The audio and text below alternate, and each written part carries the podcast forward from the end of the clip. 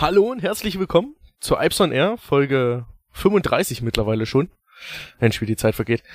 Heute natürlich wieder Standardbesetzung. Der Markus ist wieder mit dabei. Hallo Leute. Der Florian. Servus. Meine Wenigkeit, der Philipp natürlich nicht. Hallo Philipp. Schön. Und ja, der Lukas, der ist entschuldigt für heute, aber bei der nächsten Aufnahme ist er wieder mit dabei. Der hat Muffensausen bekommen nach dem ersten Mal. Sag das, Mensch, sag das doch nicht so. Ist ja doch anstrengend hier, ja, so einen Podcast aufzunehmen. Darf man nicht unterschätzen. Das ist allerdings richtig. Ja, wo wir gerade beim Lukas sind. Ihm ist da in der letzten Folge ein Fehler unterlaufen. Ein kleines Malheur, würde ich sagen, ja. Ach so, das, ja, okay, gut. Aber das passiert, das passiert dem Besten der Besten. Es hat nur wenige Stunden nach Veröffentlichung des Podcasts gedauert, da haben sie uns das um die Ohren gehauen. Aber an dieser Stelle Dankeschön, da haben wir sehr schöne Leute, die da gut aufpassen und das uns auch gleich mitteilen. So wollen wir das. Ja. Worum geht's? Es ging um die ICEs und es ging um die Scheibe, die zwischen Fahrgastraum und Führerraum ist und die kann man ja beim ICE milchig, milchig, milchig. Ja, lass es milchig. nicht aussprechen, solche komplizierten Wörter. milchig schalten bei einzelnen Baureihen, ICE 3 und ICE T. Und ähm, da meinte der Lukas, das würde auch automatisch passieren, wenn der Lokführer eine Zwangs... Nee, wenn der Lokführer eine Schnellbremsung durchführt. Genau.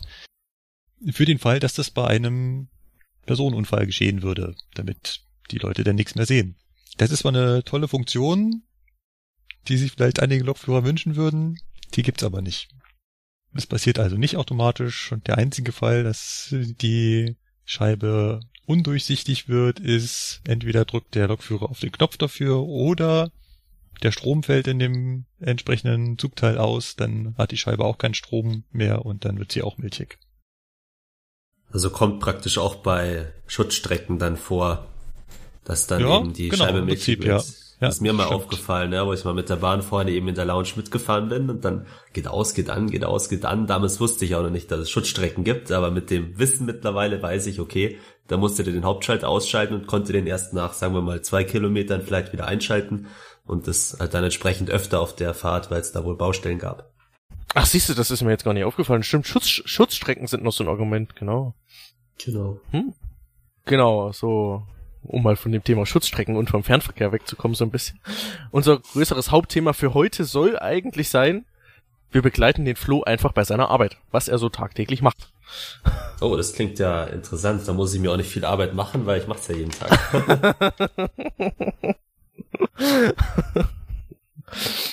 Aber naja, um das noch etwas nach hinten zu verschieben, sagen wir es mal so, kommt davor noch so ein bisschen was kleineres, was denn so wieder die letzten Wochen so aktuell war. Unter anderem ja was Großes, ne? Die Wiesen. Ich nenne sie ja nur noch Intersuff, weil was anderes ist es ja nicht. Ja. Das ist eine internationale Messe, wo sich alle treffen, genau. Richtig. Das habe ich auch schon mal Richtig, gesagt. genau. ja. Im allgemeinen Hochdeutsch auch Oktoberfest genannt. Ja, Wobei es Wiesen kaum im Oktober ist. Septemberfest würde ich eigentlich das Ganze nennen. Aber Flo, da bist du nicht der Einzige, aber gut. ja. Ja, und warum ist dem so? Der Münchner weiß das. Warum heißt das Oktoberfest Oktoberfest, obwohl es gar nicht im Oktober ist? Oh, jetzt, jetzt, jetzt stellt er auch noch Rätsel. Oh, ich habe gedacht, das wird eine einfache Folge. Ey, keine Ahnung, ich, äh, ich ja, du bist ja auch raus. Der einzige Bayer ist Flo hier. Ich bin raus. Genau. Münchner und Bayer, das ist auch mal so ein Unterschied. Aber ich muss sagen, nein, also ich weiß, das ist ja wegen Theresienwiese, weil es ja die Theresia war, die damals da praktisch irgendwie geheiratet hat. Und da war ja ein Pferderennen damals, aber was ein Pferderennen mit einem Oktoberfest? Nein, ich bin raus. Hohecker, Sie sind raus. ja, da habe ich auch gerade dran gedacht. Ähm, ganz einfache Antwort, wenn ich das richtig im Kopf habe, wurde die Wettertechnik einfach irgendwann mal nach vorne verlegt, weil sie war irgendwann im Oktober, aber im Oktober wäre das Wetter beschissen und haben sie es einfach dann nach vorne verlegt. Würde ich sie gleich in Juni oder in Juli verschieben, dann wären die Leute auch nicht so erkältet und krank, wie es meistens nach der Wiesenzeit ja, aber, ist. Aber, aber, äh, also in den ganzen Jahren, die ich bisher hier in München lebe, das sind jetzt sechs. Das war also jetzt meine sechste Wiesen, die ich miterlebt habe, hat haben die immer Schwein gehabt mit dem Wetter. Immer.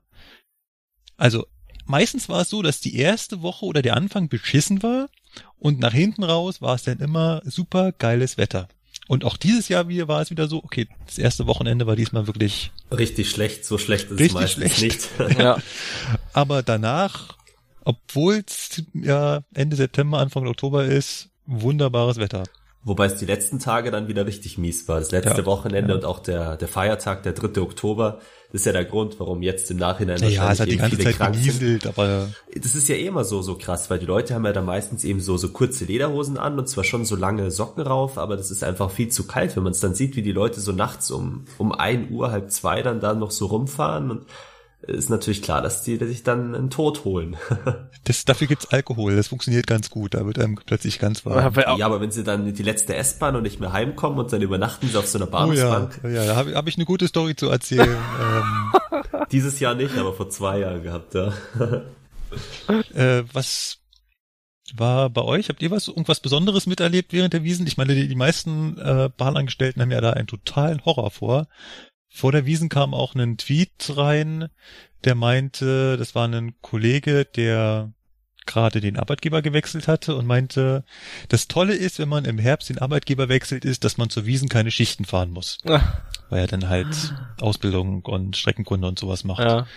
Dann habe ich halt auch zurückgetweetet, ist doch halb so wild. Wenigstens mal nicht nur heiße Luft umherfahren, sondern volle Züge haben. Heiße Mädels umherfahren, unter Umständen. Oder auch heiß ein bisschen aufpassen. Ja. Das ist ja noch beruflich und nicht privat. Also dann will man nicht in Gelüste kommen. ja, ich meine, so viel wie ich mir das auf dem Führerstand anhören muss, ey, ist, also manchmal frage ich mich echt, wo die Leute ihre es sind wirklich alle Bahnangestellten notgeil. Nee, wieso denn? Also das war jetzt, also das war jetzt ja nur so, ne?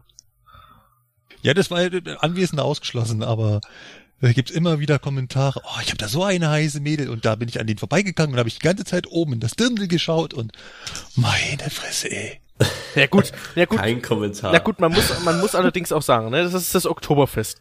Ich meine, die Mädels ziehen sich nicht umsonst so an, ne? Ja, ja, man macht ja. das halt heutzutage, aber da bin ich wieder als Urmünchner gefragt, noch so vor, sagen wir mal, 10, okay, eher so 12, 13 Jahren, da hast du die Jugendlichen überhaupt nicht in Tracht gesehen, das war eher peinlich, also man hat da gesagt, so laufen die Alten rum, aber als Jugendlicher irgendwie so 20, 30-Jähriger auch noch, da willst du halt dann mit Jeans und mit einem T-Shirt hingehen. Und mittlerweile ja. ist ja eher das Gegenteil, dass die Leute eher ausgedacht werden in Jeans und man hat wieder Tracht. Also ja. ja. Das ist ja, so, eine, so eine Modegeschichte.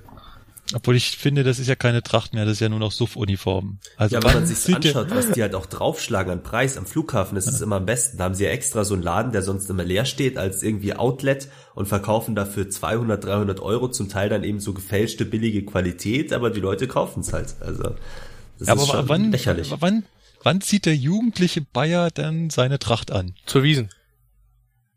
Ja, ja so, oder zum Dorffest sagen, Münchner. oder Markus, du musst sagen, so, der jugendliche Münchner. Bei Bayern der, der ist was anderes. Ja, da gehst du dann okay, in Dachau gesagt, oder in, in Grafing aufs Volksfest, aber der Münchner an sich, der zieht's nur zur Wiesen an, das ist richtig. Ja, oder zum Frühlingsfest, wenn er zum Saufen geht oder auch das ist gar nicht so gefragt. Also oder zur Duld Wiesen. oder immer äh, wenn du Leute in Tracht siehst, dann meistens in Gruppen, wie sie zu irgendwelchen Volksfesten ziehen. Ja. Und das sind dann die Leute, die sich dann über die Bayern sonst lustig machen oder irgendwie auslachen, wenn sie irgendwelche Videos sehen auf Bayerisch oder so und sich denken so Hinterwäldler und dann zur Wiesenzeit sind sie selber so angezogen, weißt du? Also braucht man nichts mehr dazu sagen. Ja, ja. Nun gut, aber was, gekriegt. Was, was habt ihr, habt ihr irgendwelche Horrorerlebnisse gehabt, bevor die Leute bei uns immer Angst haben? Oder ging's bei hm. euch den Gang? Naja, also ich habe ja die Wiesenwochenenden meistens gearbeitet, Nachtschicht gehabt. Das Einzige, was du hast, ja, du hast mal ein, zwei Schläfer in deinem Zug gehabt in Steinhausen unten. Aber ähm, was, du hattest Schläfer im Zug oder? Ja, also na, also halt Fahrgäste, also Leute, die halt von dem Alkoholgenuss etwas eingeschlafen sind. Da hat das mit dem Durchschauen dann irgendwie nicht so geklappt. Nee, das ne? hat da nicht so, das, das gab da so ein paar Fehl, Fehlfunktionen. überbewertet. ähm, du hattest halt ein paar von denen in Steinhausen, Mai, aber die sind, waren ganz friedlich. Wenn du sie aufgeweckt hast oder so, hast dich mit denen unterhalten, bis die DB-Sicherheit kam. Die waren echt friedlich und super nett, also da kannst du nichts sagen. Es war eine richtig ruhige Wiesen, muss man echt sagen im mhm, Nachhinein. Also mhm. auch unter der Woche bei den Spätschichten hatte ich mal eine, eine Schicht raus nach Tutzing bin ich da gefahren. Das war auch noch so gegen halb zwölf, zwölf rum, wo ungefähr eigentlich das meiste los sein müsste, wenn halt alle aus den Zelten rauskommen. Und du hast kaum was gemerkt. Du hattest an jedem Bahnhof vielleicht drei, vier Leute, die ausgestiegen sind und ganz friedlich, manche sich sogar verabschiedet haben. Servus, gute Nacht, Wünsche da und so weiter. Und richtig ruhig. Also mit den letzten beiden Wiesenjahren, die ich mitgemacht hatte, wirklich nicht zu vergleichen. Was ja auch, was ja auch, ähm, also gut, was ich halt noch hatte, waren halt vollgekotzte Züge. Oh ja, da hatten wir in Steinhausen vor drei Jahren eine Strichliste geführt. Das waren 18 an der Stück. Wir haben uns geärgert, dass meistens die Putzer uns aber zuvor gekommen sind. Wir hätten mehr als 18 erwischt. Wie viel waren es dieses Jahr? Vollgekotzte Züge? Ich zähl da nicht mit, keine Ahnung. Ich find's wir hatten in Steinhausen an der Bude, an der Pinnwand, weißt schon, da hat jeder einen Strich gemacht, wenn er draußen einen vollgekotzten Zug hatte und das wurde vervollständigt. Ja, dann, nee, nee, das wäre mir zu ekelhaft. Ach, die alten Traditionen in Steinhausen, ne, habe ich wieder mal gewandelt. Das wäre mir zu ekelhaft, muss ich ganz ehrlich sagen. Ja, du musstest ja nicht anlangen, die Kotze. Du musstest ja nicht mal, du konntest nur drauf schauen und schon gehst du in die Bude und machst einen Strich Aber, rein. aber die Leute sind zivilisiert, die kotzen mittlerweile in den Mülleimer rein. Echt? Das mhm. bei mir haben sie, gut. bei mir haben es im äh, Fugger voll über die Sitze gekotzt. Ah, das, das ist, das ist scheiße. Das ist scheiße. Ja. Also ich bin ja auf den Zug gekommen und habe den Kollegen abgelöst und bin schon so rein zum Kollegen, dein Zug müffelt. Und da verzieht er so ein bisschen das Gesicht, so nach dem Motto, was, ich stinke? und dachte ich mir, das ist jetzt bestimmt gleich, das ist bestimmt gerade falsch angekommen. Das Geilste, was ich letztes Jahr erlebt hatte zur Wiesenzeit war, ja, du Kollege, hinten, da geht eine Tür nicht, da habe ich absperren müssen. Da hat einer reingekotzt in den Lichtschrank, jetzt geht die Tür nicht mehr zu. Man sich das so vorstellt, ja, die Tür ist deswegen gestört, weil einer auf diese Lichtschranke draufkotzt und jetzt deswegen die Lichtschranke praktisch Dauer erkennt, dass da irgendein Gegenstand ist und nicht ja. mehr zugeht. Also, da lachst du dir echt einen ab, ja. ja. Und dann auch so in trockenem, ruhigen Ton, weißt du, so ein Übergabegespräch, ja. ja, wir sind dann noch drauf gekommen, dass äh, äh, das nicht an dem Lokführer lag, sondern dass einfach äh, die Sitzgruppe relativ dicht dahinter äh, halt eben betroffen war. Ja, aber da hat der Begriff Übergabegespräch eigentlich auch eine ganz andere Bedeutung. Scheiße, der ist gut, der ist gut. ja. Flo, Alter, der ist echt gut. ja. Oh, scheiße, geil. oh, Wahnsinn. Ich habe ja während der Wiesen einen Zeitungsartikel gelesen. Irgendwann war die S1 vollständig gesperrt. Und totales Chaos. Tausende von Menschen sind liegen geblieben. Was da oh, denn ja. passiert? Da sind wir wieder beim Thema von wegen Oberleitung, Schutzstrecke nicht unbedingt, aber es geht mal wieder um unsere geliebte Fahrradspannung, die unsere elektrischen Triebzüge nun mal benötigen. Das Ganze fing so an. Ich hatte drei Runden S1 zum Fahren. Das ist da die Flughafen-Freising-Linie, also eine der wichtigsten S-Bahn-Linien von München, kann man sagen. Und äh, fahre gerade zurück, fahre in einen Bahnhof ein, der sich äh, Lohhof nennt, für alle Leute, die sich da ein bisschen auskennen. Und während dem Bremsen auf einmal, tschuk, Fahrradspannung weg. Okay, komisch. Naja, nach ein paar Sekunden kam sie wieder. Okay, vielleicht ein Kurzschluss hat man ab und zu mal, dass da eben ein Vögel reinfliegen oder sonstiges Kurzschlüsse auslöst, naja, dann stehe ich halt, zack, schon wieder die Fahrradspannung weg. Hä? Da kommt sie gleich wieder. Okay, dachte ich mir, da ist wohl mehr kaputt. Wollte auch schon uh. den Fahrdienst gerade anrufen und dann kam aber schon der Notruf rein, dass alle Züge im Bereich zwischen Neufahren bei Freising und Freising eben sofort anhalten sollen. Okay, ja, das heißt, ich bin ja nicht betroffen, ich kann weiterfahren. Ich habe auch im Nachhinein noch bei meinem Zug keine Störung gehabt. Aber dass sich äh, dieser Notruf dann über Stunden oder gleich über zwei Tage noch auswirken wird, das dachte ich mir zu dem Zeitpunkt nicht. Denn was war geschehen? Ich habe da mal ins Riss reingeschaut, wie man das als neugieriger Lokführer so macht. Und dann stand da eben drin als ähm, Begründung, äh, der Stromabnehmer ist halt abgebrochen bei der entsprechenden Lok, wo der Lokführer den Notruf abgesetzt hat. Mit anderen Worten ist da also die komplette Oberleitung runtergerissen in dem Bereich, wo der äh, gefahren war und äh, logischerweise kann man da keinen Zugverkehr mehr fahren. Im Nachhinein haben sich dann noch die die, äh, na, die Aussagen der Lokführer, das geht ja immer schnell rum, da hieß es dann erst, oh, 100 Meter sind unten, ich habe von einem gehört, 400 Meter sind runtergerissen, am Ende waren es dann schon vier Kilometer, wo äh, die Oberleitung runtergerissen sein soll, was jetzt im Endeffekt stimmt, kann ich bis heute nicht sagen, keine Ahnung. Also vier Kilometer ist sehr unwahrscheinlich, weil ein Oberleitungsstrang ist maximal so einen Kilometer lang. Also ja, aber der hat es angeblich eben recht spät gemerkt, hat der gemeint, dass sein, also ich weiß nicht, wie das bei einer Elfer ist bei der Lok, weißt du, dass der eine Anzeige hat, dass der Stromabnehmer defekt ist, der fuhr wohl weiter, weiter mit Hauptschalter halt natürlich, der geflogen ist. Und irgendwann soll der dann mal gemerkt haben, die Oberleitung, äh, keine Ahnung, fällt runter oder wackelt so stark. Und bis der dann gebremst hat mit seiner Lok, ist er dann wohl ein paar Kilometer. Was stimmt? Wie gesagt, kann ich nicht. Also nicht vier Kilometer kann ich mir nicht vorstellen.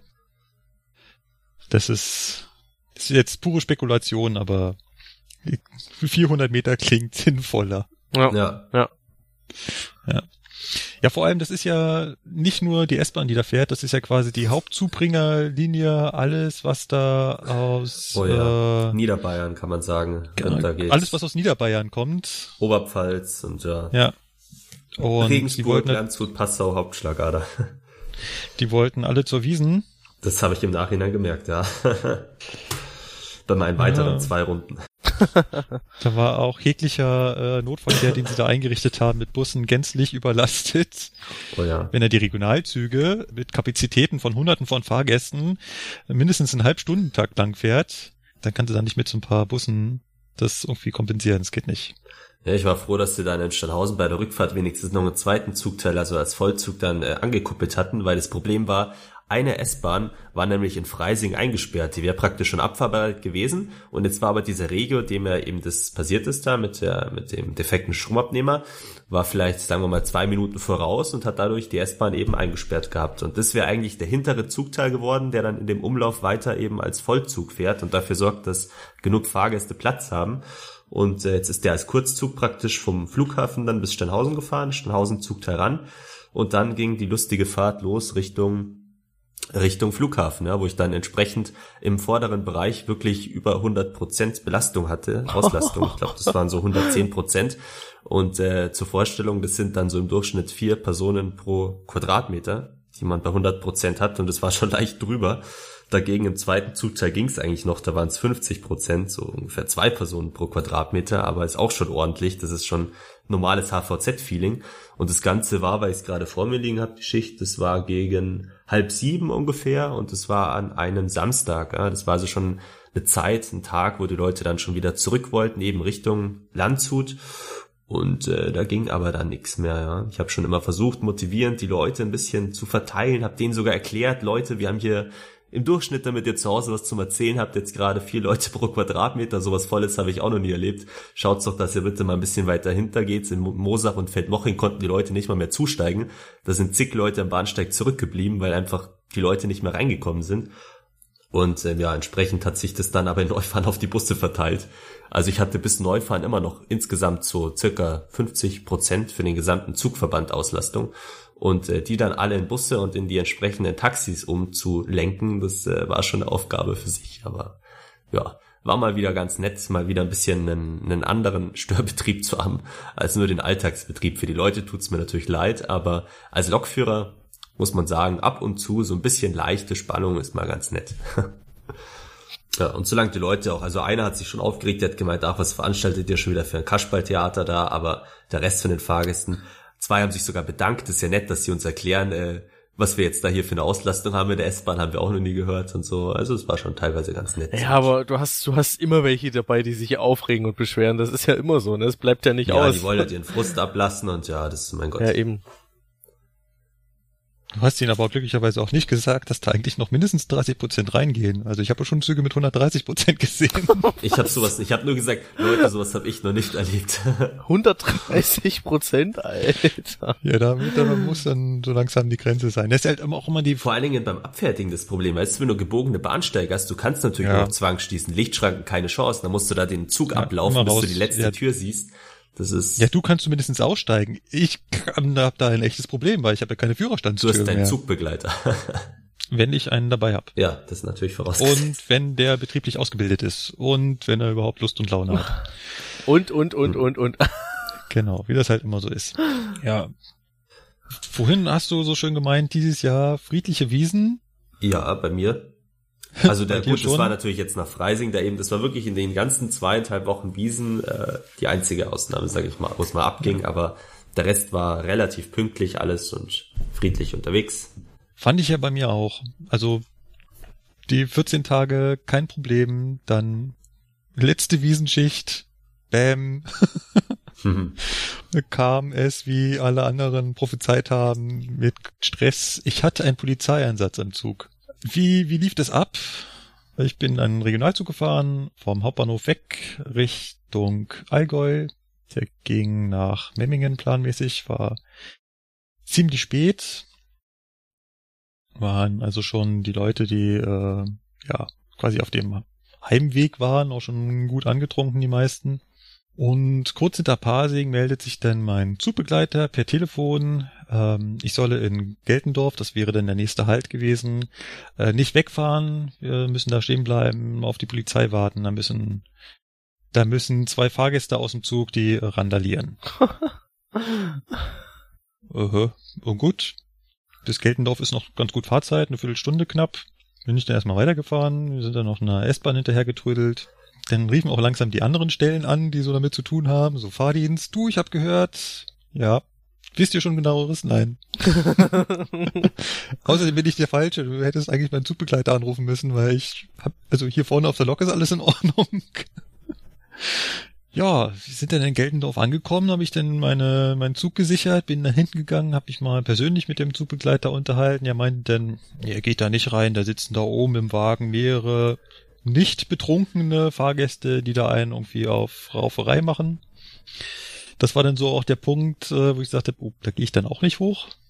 Weil eigentlich dachte ich mir so, meine Güte, die sind halt ein bisschen angetrunken. Dann geht man da halt mit seinem Autoritätsverstärker der Uniform hoch. Und äh, meistens reagieren sie ja dann doch so, dass sie sich wieder beruhigen. Meistens. Meistens. Aber wenn er schon sagt, die, die sind noch nicht mal betroffen, äh, betrunken. die sind noch nicht mal be betrunken, aber aggressiv, das äh, fand ich dann sehr unangenehm. Dann haben wir halt da auf die Polizei warten müssen. Es ist ein bisschen blöd, weil da kommt halt die Bundespolizei, die ja zuständig ist für den Bahnverkehr und die kommt halt aus München angefahren. Das heißt, die hat ungefähr, naja, eine halbe Stunde oder sowas braucht die, bis die da draußen ist. Das heißt, unsere 15 Minuten Fahrzeit, die wir hatten, sind jetzt schon losgefahren, sind quasi hinterhergefahren und dann haben wir da halt noch 15 Minuten gestanden und gewartet.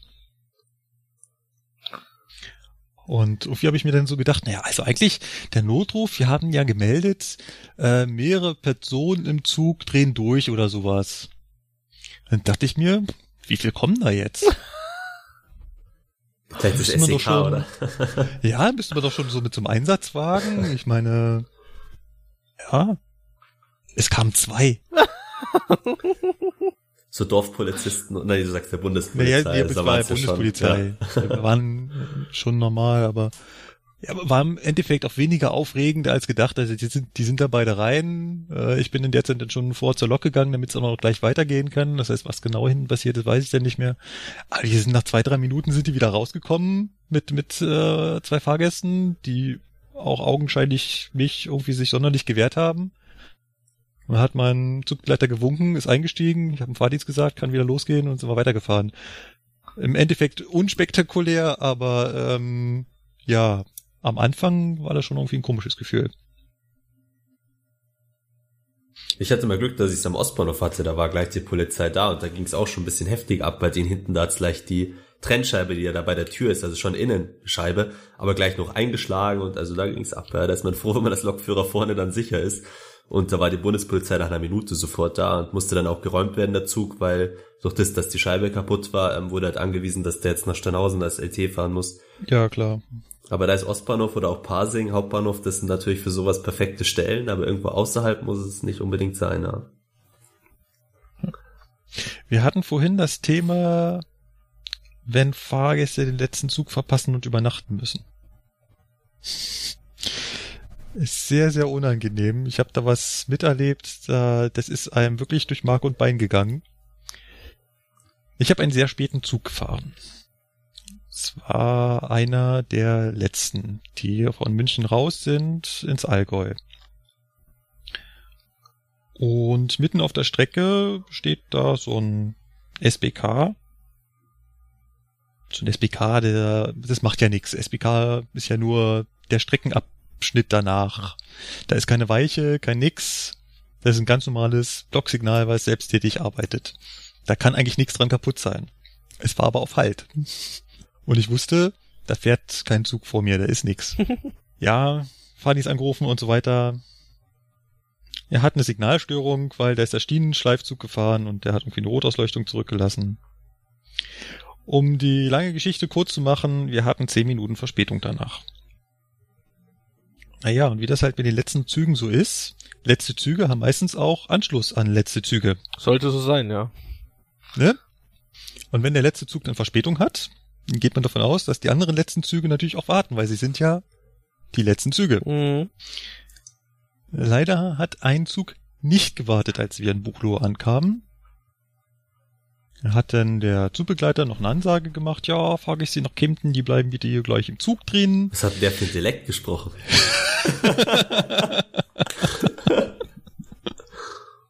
ja, ich habe den Zug an, in Buchloe abgegeben. Der Kollege ist weitergefahren.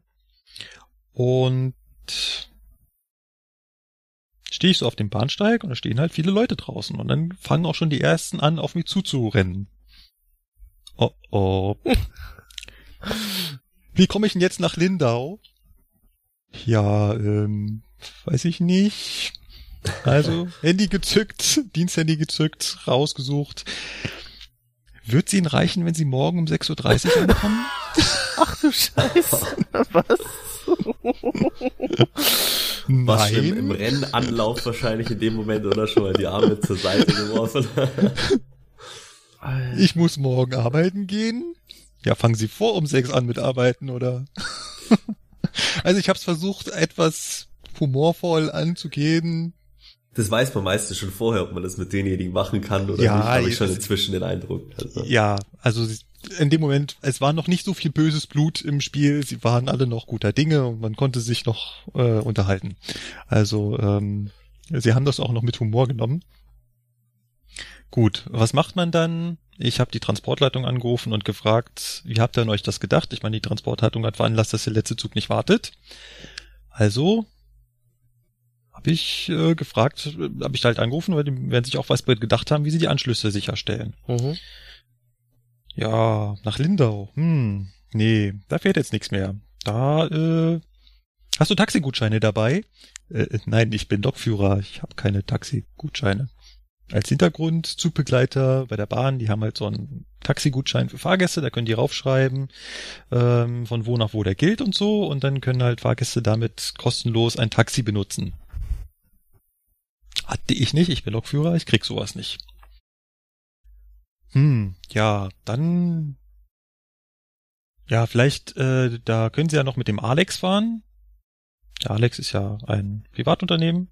Ja, können Sie noch mit dem Alex fahren und dann sollen Sie das da mit dem Zugbegleiter klären. mhm. Super. Das habe ich mir auch gedacht. Habe ich ihm noch so ge... Könntest du vielleicht vorher beim Alex mal anrufen und fragen, ob die überhaupt Taxigutscheine haben? Ja, kann er mal machen. Muss er ja eigentlich auch, oder? Also. Wahnsinn, ey. Ich scherze noch so ein bisschen mit den Fahrgästen und erzähle ihnen schon einmal, ja, dann fahren sie mit dem Alex noch ein Stück in die Richtung und äh, dann können sie von da aus dann mit dem Taxi und dann machen sie es per Taxigutschein. Ja, kriege ich den Anruf zurück. Ja, der Alex hat keine Taxigutscheine. Mhm. Ah, gut. Und nu? Ja, dann müssen die Fahrgäste in Vorleistung treten. Mhm. Das heißt, die Fahrgäste müssen sich dann so nah wie möglich, wie es mit den Zügen noch geht, ihrem Ziel nähern, sich dort ein Taxi besorgen und dann mit dem Taxi nach zu ihrem Ziel fahren und müssen dann am nächsten Tag sich das Fahrgastrechteformular runterladen, ausfüllen, zur Bahn schicken und dann hoffen, dass sie zeitnah das Geld zurückbekommen. Soweit so gut. Das Problem war nur, da waren auch noch ganz viele andere, also noch mehrere auf dem Bahnsteig. Und da kamen gleich die nächsten. Ja, sie müssten nach Füssen. Also, gleiches Spiel nochmal. Transportleitung angerufen. Ja, wie habt ihr euch den Anschluss nach Füssen gedacht? Selbe Spiel, müssen sich ein Taxi nehmen. Äh, meinten die, ja, wo, die haben kein Geld. Wie kommt von der Wiesen? Da hat man kein Geld. Also man bringt Geld hin und kommt ohne zurück. Ja, genau. Das, hab ich gedacht, ja, ist ein nachvollziehbares Argument. Kreditkarte oder so? Nee. Keine Kreditkarte? Die waren auch noch relativ jung, also im Alter. Hatten die eine Fahrkarte für den Zug ja, überhaupt? Ja, die hatten halt ein Bayern-Ticket. Weißt du, ah. das Bayern-Ticket kaufst du die halt am Morgen mit dem, also du willst halt zur Wiesen fahren. Das ist ja in Bayern so, ein, so eine Tradition, da sparst du ja quasi das ganze Jahr drauf hin. Da hast du da einmal deinen 100 Euro zusammengespart, dann kaufst du dir für die ersten 30 Euro dein Bayern-Ticket und die restlichen 70 Euro versäufst und verfährst du dann. Mhm. Und dann kommst du mit 0 Euro zurück. Ist nur blöd, wenn auf dem Rückweg der Zug nicht mehr fährt. Also, das, also die haben da gestanden, die wussten nicht mehr, wie sie noch ein noch aus. Hast du gleich gesagt, du hast auch kein Geld, tut mir leid. also das ist. Äh, Oder hat sich wer wirklich erdreistet, dich zu fragen, können sie uns das dann nicht nee. geben? Irgendwie. Okay, jetzt wie ist nee. keiner getraut. Nee. Also, wie gesagt, die Fahrgäste waren alle noch relativ umgänglich und die waren glücklicherweise auch relativ nüchtern, mit denen ich da gesprochen habe. Dann haben sich so ein bisschen Gemeinschaften gebildet, die, also nach Lindau haben sich halt zwei zusammengesucht, die sich dann das Taxi geteilt haben und nach Füssen habe ich sie dann auch versucht. Also da hinten sind noch welche, die wollen auch nach Füssen. Vielleicht könnt ihr ja zusammenlegen, vielleicht reicht das ja dann. Aber wenn die das nicht auf die Reihe bringen, du steht, landest wirklich im Nirgendwo. Und wie du schon so schön sagst, äh, Flo, die sind dann halt in, in, ähm, in der Tracht unterwegs in der Lederhosen. Ja. Das war ziemlich kühl da draußen. Also das sind so die, die Erfahrungen, die einem dann schon nahe gehen. Und wenn es dann so Berichte gibt äh, im ZDF darüber, dass sich die Bahn immer weiter von den Fahrgästen entfernt, weil irgendwelche Güterzüge nicht mehr an irgendwelchen Güterbahnhöfen anfahren, dann finde ich das immer relativ lächerlich, wenn es auf der anderen Seite denn solche Stories gibt, wo wir wirklich Fahrgäste im Nichts stehen lassen und es einfach keine Vorgehensweise gibt, die Leute nach Hause zu bringen. Da wäre halt so, so ein Sammelbus oder irgendwie sowas, gell? dass ja? man sagt, so, so über In meiner Naivität habe ich gedacht, ich rufe jetzt bei der Transportleitung an und die sagt, jo, kein Problem, ich schicke dir ein Taxi hin, das ist mit dem Unternehmen abgesprochen, die zahlen die Fahrt, fertig. Aha. Bei Schienenersatzverkehr läuft sowas, also so Busnotverkehr oder Taxinotverkehr, aber in so Fällen dann nee, komisch. Ja. aber das finde ich, aber das ist, aber die gleiche Situation hatte ich auch mal. Ich bin mal ähm, das war Freitagnachmittag, als Ausbildung gehabt, da bin ich hoch in die Heimat gefahren, ne?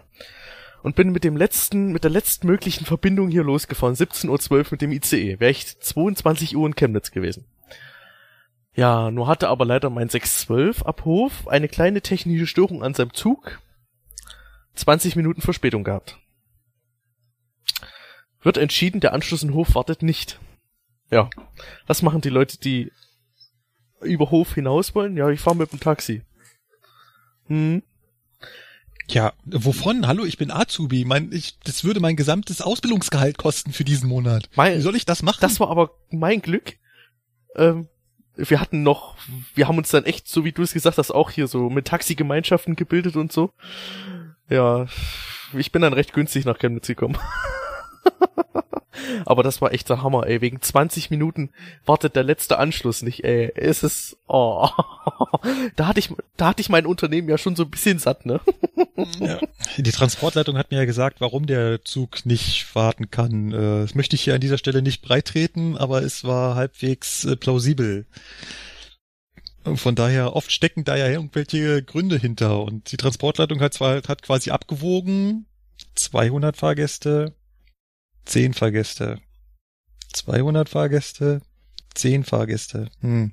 Ich glaube, wir lassen die 10 Fahrgäste im Regen stehen. Ach so, war da ja. war dann hinten raus noch ein Anschluss mehr oder was? Ja. Ah, okay. Da, da kam noch mehr. Deswegen. Ah, ja, okay, gut. Bei der S-Bahn ist sowas mit Anschlüssen auch in der Nacht ja sowieso egal. Dabei wird's Parsing zum Beispiel ja gut gehen, wenn man eh zwei Gleise hat, dass man sagt, man lässt jetzt die Mammendorfer letzte S-Bahn noch kurz zwei Minuten auf den ICE warten oder so, aber wird komischerweise nie gemacht. Doch, also. doch. Das hat, also ich kann mich dran erinnern, dass ich Spätschichten. Ich kann mich erinnern, dass ich als S-Bahn-Lokführer auch die äh, Nachricht bekommen habe von der Transportleitung, Sie warten auf ICE bis also Aha. Genau, genau, das, was Markus gerade angesprochen hat, das gibt's schon, Flo. Das, das gibt's. Habe ich nie erlebt. Also das gab's In mal. Ob es das jetzt noch gibt, hm, weiß ich nicht. Vielleicht wurde es abgeschafft, aber ich meine, Pünktlichkeitsgründe in der Nacht ist das ja eh nein, egal. Wegen zwei Minuten kann ich erwarten nach Mammendorf. Nein, wenn die Fahrgäste in dem ICE zum Zugbegleiter gehen und sagen, wir möchten diese S-Bahn erwischen, dann muss der Zugbegleiter das melden und dann kriegst du die als Lokführer die SMS. Das hm. funktioniert so. Ja. Aber es müssen die Fahrgäste natürlich auch wissen, ne?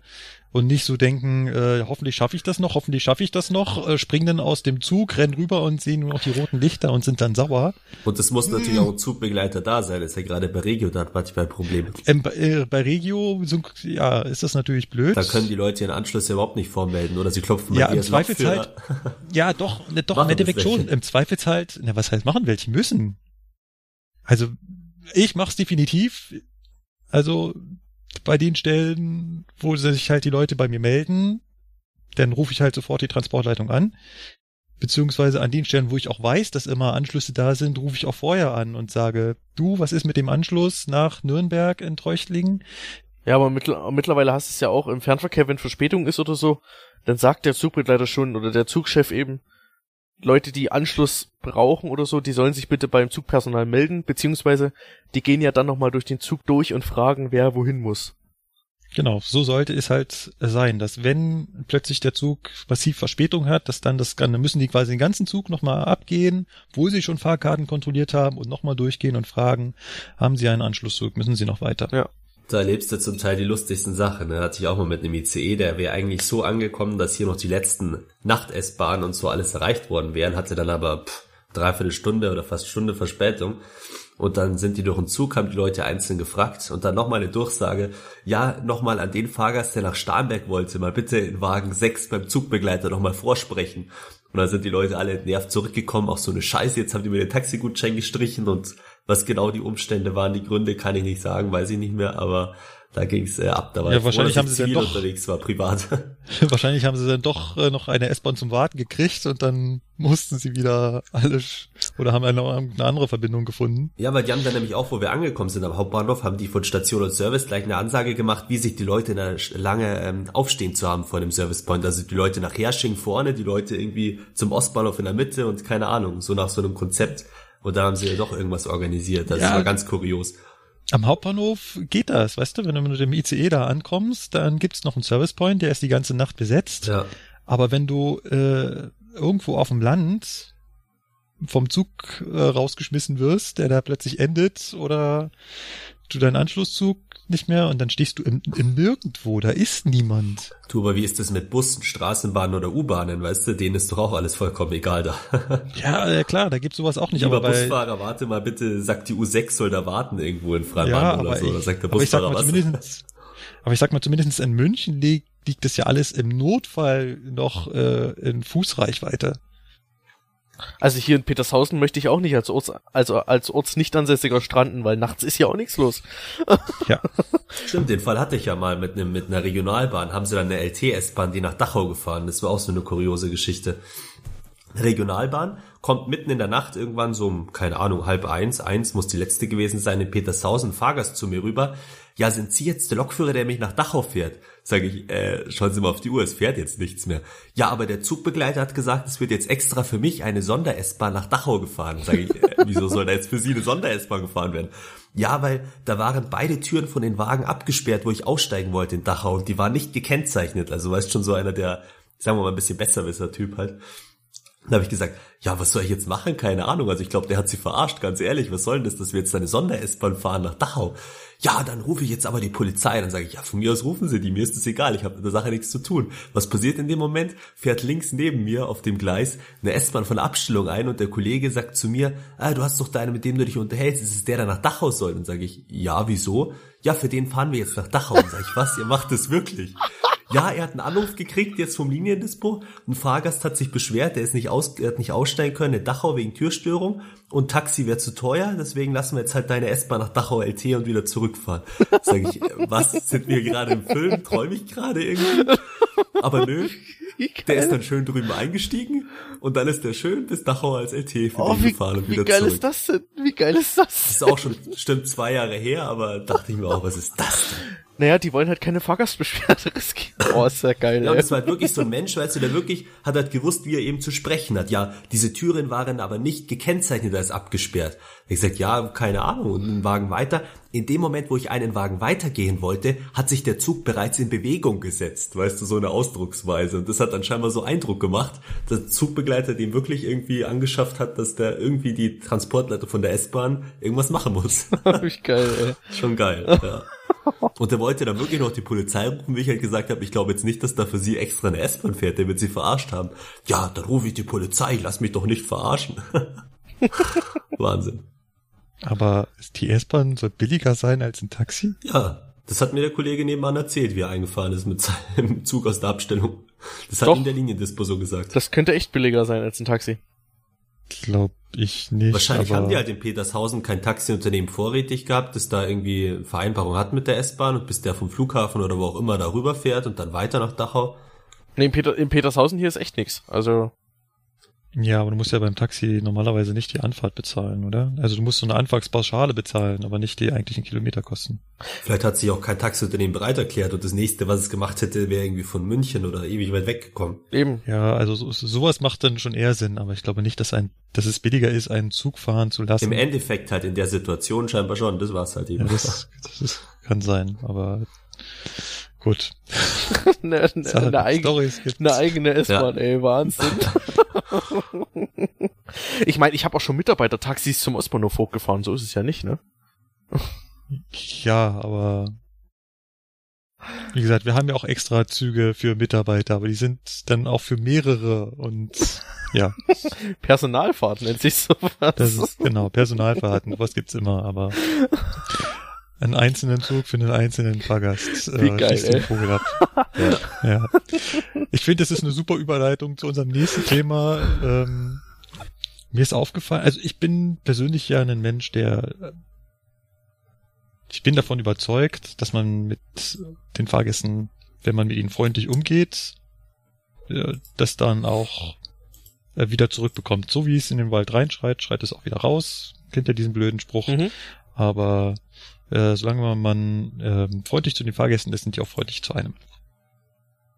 Ich sag mal, jein. Also das ist immer so eine Frage, wie halt der Fahrgast auf mich zugeht, weil es ist ja immer so, oder sagen wir mal fast immer so, dass ja der Fahrgast zuerst zu einem kommt, klopft und dann sagt der ja was zu einem. Und wenn es halt gleich in so einem Ton ist, was ist das für ein Kasperlverein, tut's mir leid, dann bin ich auch nicht freundlich zu dem, weißt du?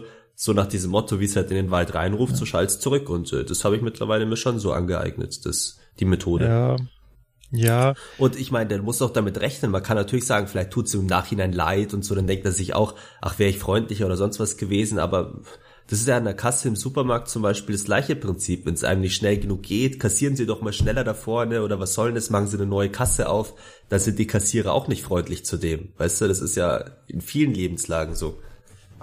Ich hatte schon mal, das war noch zu meinem S-Bahn-Zeiten, einen Fahrgast, der hat sich nachträglich bei mir entschuldigt, dass wir so aneinander geraten sind. also wir haben uns wirklich angeschrien, ja. weil äh, die, die die Tür aufgehalten haben für äh, andere Fahrgäste über mehrere Beispiel, Minuten, ja. Was ich über über mehrere Minuten und auch die erste direkt hinter meinem Führer stand, wo ich dann da hinten bin und gesagt habe, was der äh, Mist denn soll und die dann auch pumpig reagiert haben und ich dann, also wenn der Fahrgast pumpig antwortet, dann werde ich auch pumpig. Ja. Äh, ich wusste, äh, die nächste S-Bahn ist direkt hinter uns. Wir waren auch noch eine verspätete S-Bahn. Äh, es geht überhaupt nicht. Ja, und ein paar Stationen später, wo er dann ausgestiegen ist, kam er zu mir vor und meinte, es tut mir wirklich leid, dass ähm, und ich wusste ja auch nicht und machen wir nicht wieder. Boah, Respekt, also. Habe ich auch nicht, nicht gehabt. Nee, das sehe ich da ja. gleich, aber brauche ich auch nicht. Ich meine, wenn einer so anfängt, weißt du dann, mein Gott, dann ist es halt ein Depp ja. und bleibt es auch irgendwo. Also da verzichte ich dann auch auf die Entschuldigung. Da ist mir lieber, er ist erst gar nicht so, dass er einen anschreit.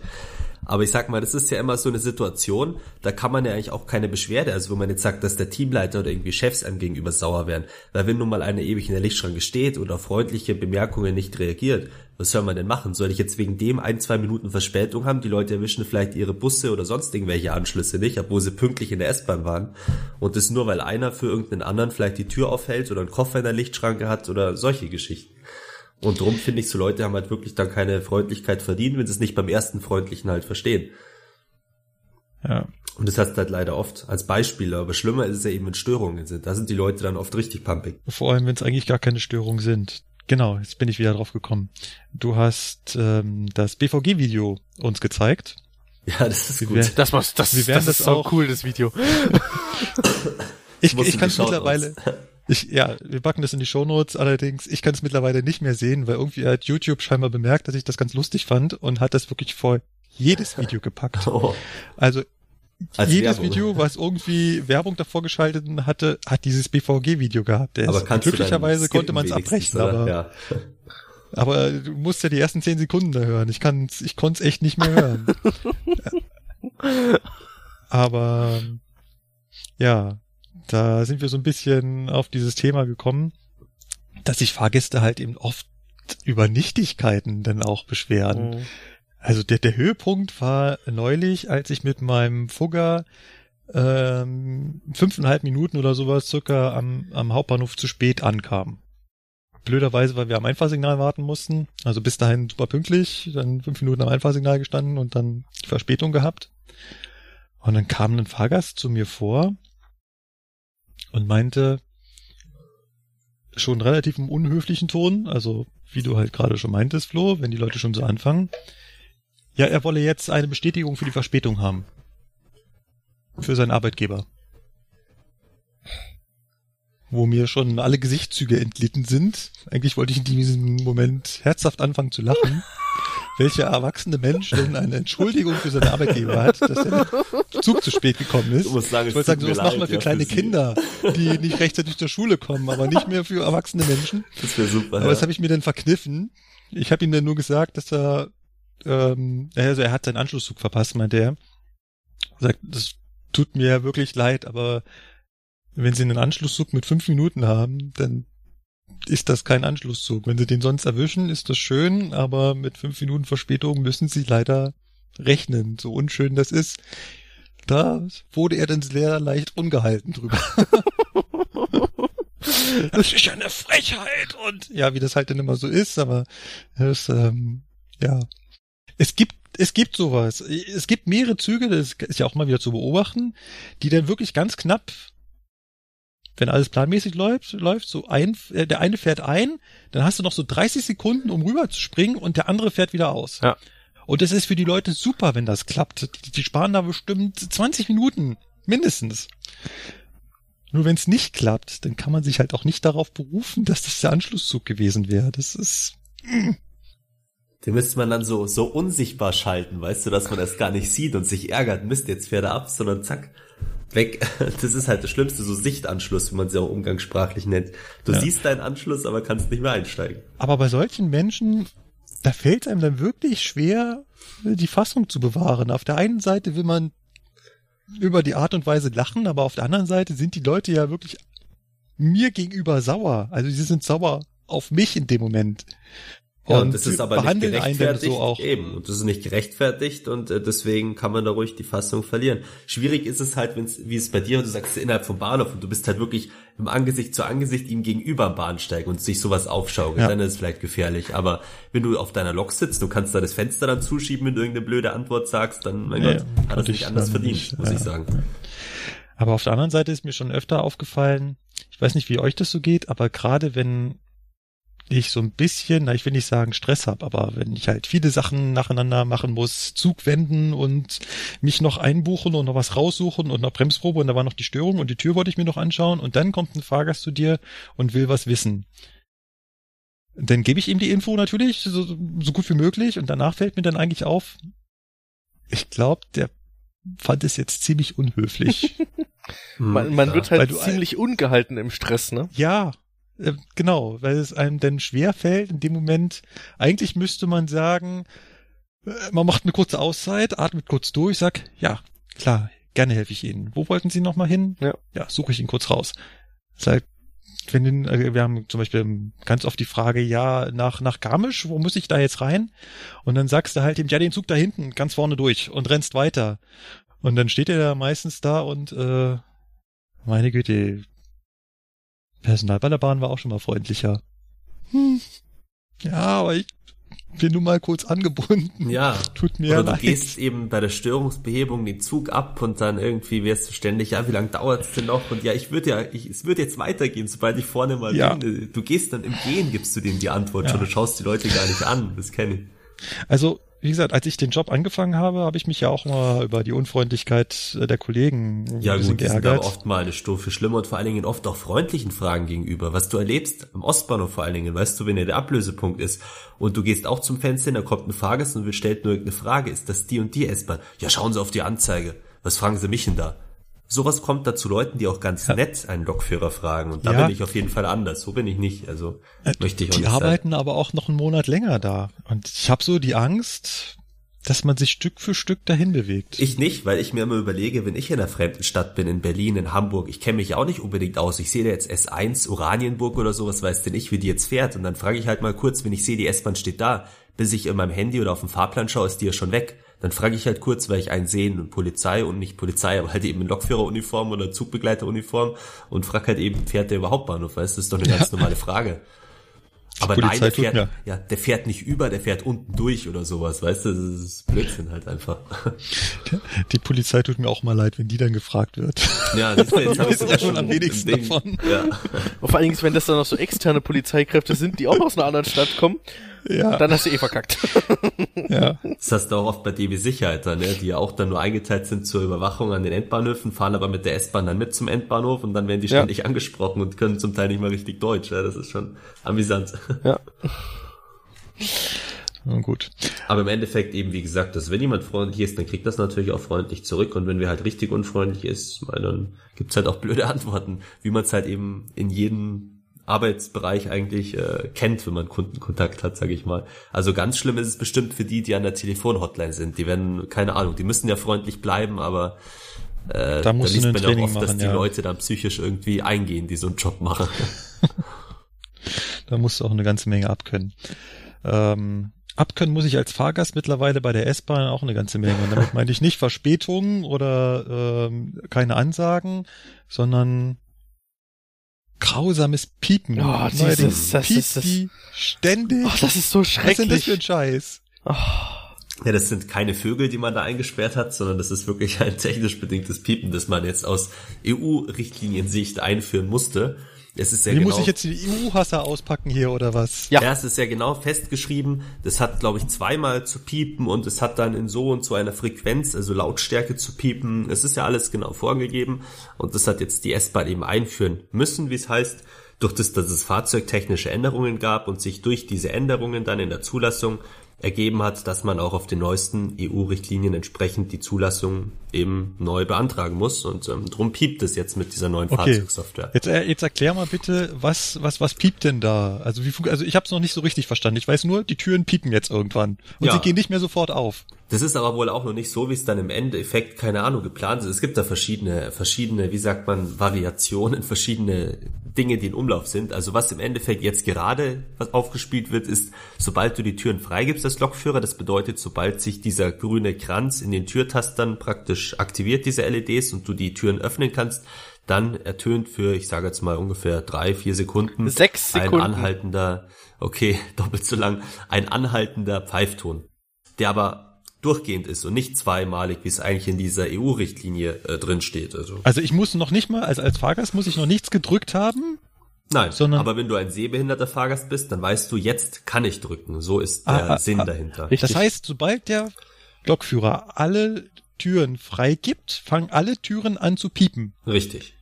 Das heißt, in den Tunnelbahnhöfen, wo wir diese spanischen Bahnsteige haben, wo man rechts ein- und aussteigen kann und links ein- und aussteigen kann, ähm, also immer nur eins von beiden, da piepen dann rechts und links alle 24 Türen dieses Zuges. Mhm. So, für sechs Sekunden. So hört sich's an, ja. Mhm. Nein, ich sag dazu nix. Und was eben eigentlich noch kommen soll, sollte, wie auch immer das ist, das gab es schon mal testweise mit diesen Captron-Tastern, ist auch, dass dieser, das Piepen kommt, wenn du den Taster dann drückst entweder kommt es dann doppelt oder es kommt eben nur noch das Piepen wirklich in dem Moment, wenn du diesen Taster betätigst, kurz bevor sich die Tür öffnet, was mehr Sinn macht als Warnsignal, dass du, wenn du wirklich sehbehindert bist, stehst nah an der Tür dran, du merkst, okay, jetzt öffnen sich halt die Türflügel. Wobei die meisten Sehbehinderten, muss man ganz klar sagen, sowieso ein viel besseres Gehör haben, viel besser drauf getrimmt sind und deswegen gar kein so ein langes und markantes Geräusch brauchen, habe ich schon gehört. Also von dem her kann es noch Änderungen geben, aber wenn es nun mal in der EU-Richtlinie alles so festgeschrieben ist, dann wird es erstmal eingeführt. Naja, Flo, du kannst das ganz einfach testen. Haltet dir mal beide Augen zu, für wirklich ein paar Sekunden oder fast sogar Minuten lang. Du wirst sofort merken, wie sich deine anderen Sinne verschärfen. Und so, ja. und so passiert das eben bei blinden Menschen. Ja, wäre halt nur für Invaliden, die wirklich seh- und hörbehindert sind, aber das sind halt eben diese, was halt in der EU-Richtlinie dann alles praktisch. Am besten dann vielleicht noch welche, die ausländisch sind, dass man dann noch die Ausstiegsseite in Englisch sagen muss und was ja. weiß ich nicht alles. Da kann man dann unendlich weiterspinnen und letztendlich, keine Ahnung, kann man dann gar keine S-Bahn mehr fahren, weil man muss ja, es muss auch für ein Krankenbett vielleicht Platz sein in der S-Bahn, war ganz blöd gesagt. Also ich weiß nicht, ja, das ist äh, natürlich mit dieser TSI PRM, wie das ja heißt, diese Richtlinie für technische Interoperabilität, ähm, alles nun mal schön geregelt, aber es ist halt in der Anwendung dann oft nicht so ideal. Vor allen Dingen habe ich schon gehört, wirklich von Leuten, die wo sagen, sie haben Hörprobleme, Tinnitus beispielsweise und haben durch dieses Piepen, das jedes Mal kommt, jetzt mehr Probleme, als wie wenn das halt nicht wäre. Also für die ist es dann wiederum ein Leid. Ja? Ich, also und, und wie, warum gehen die Türen jetzt nicht mehr sofort auf? Muss der erst fertig sein mit dem Piepen oder? Ja, das ist halt, wenn sich wer dagegen lehnt. Jetzt stell dir vor, du bist eben blind, jetzt lehnst du dich mit deinem Ellbogen genau an die Türtaster und sobald der Zug steht, würde sich die Tür öffnen. Kann genauso passieren, wenn jetzt wer von außen dran drückt, aber da denkt ja kein Mensch dran. Es wird ja immer nur von einer Seite gedacht, weißt du, bei der EU-Richtlinie. Und damit von innen der nicht aus Versehen drückt, muss halt erstmal der seinen Ellbogen wieder wegtun und wieder drauf tun, sobald die Türfreigabe gesetzt ist. Ich kann mich erinnern, die S-Bahn hat mal ein Projekt gestartet, Sekunden finden. indem sie schaffen wollte, dass die S-Bahnen pünktlicher fahren, indem ja, sie überall weg. einzelne Sekunden findet. Dass die Haltebremse schneller auslöst und so Geschichten, genau. Naja, Moment, Moment, Moment, Moment. Dieses Projekt ist so weit noch gar nicht weg, weil dieses Piepen hat ja den Hintergrund des zentralen Öffnens. Also auch, also mit dieser neuen Software und mit allem es soll ja das zentrale Öffnen kommen, beziehungsweise ist ja da. Es darf halt nur noch nicht angewandt werden. ähm, Was ist zentrales Öffnen? Dass alle Türen gleichzeitig aufgehen. Wenn der Kollege vorne die zwei Taster drückt dafür, gehen alle Türen gleichzeitig auf. Was in der Stammstrecke für die Pünktlichkeit besser ist, finde ich auch. Ja.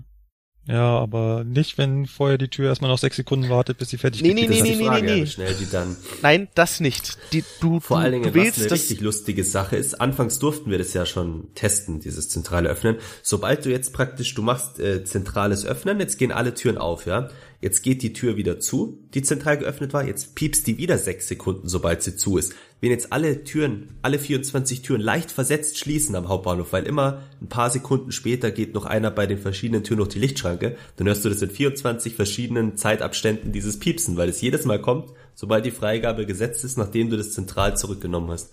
Also da müssen sie schon noch ein bisschen dran feilen.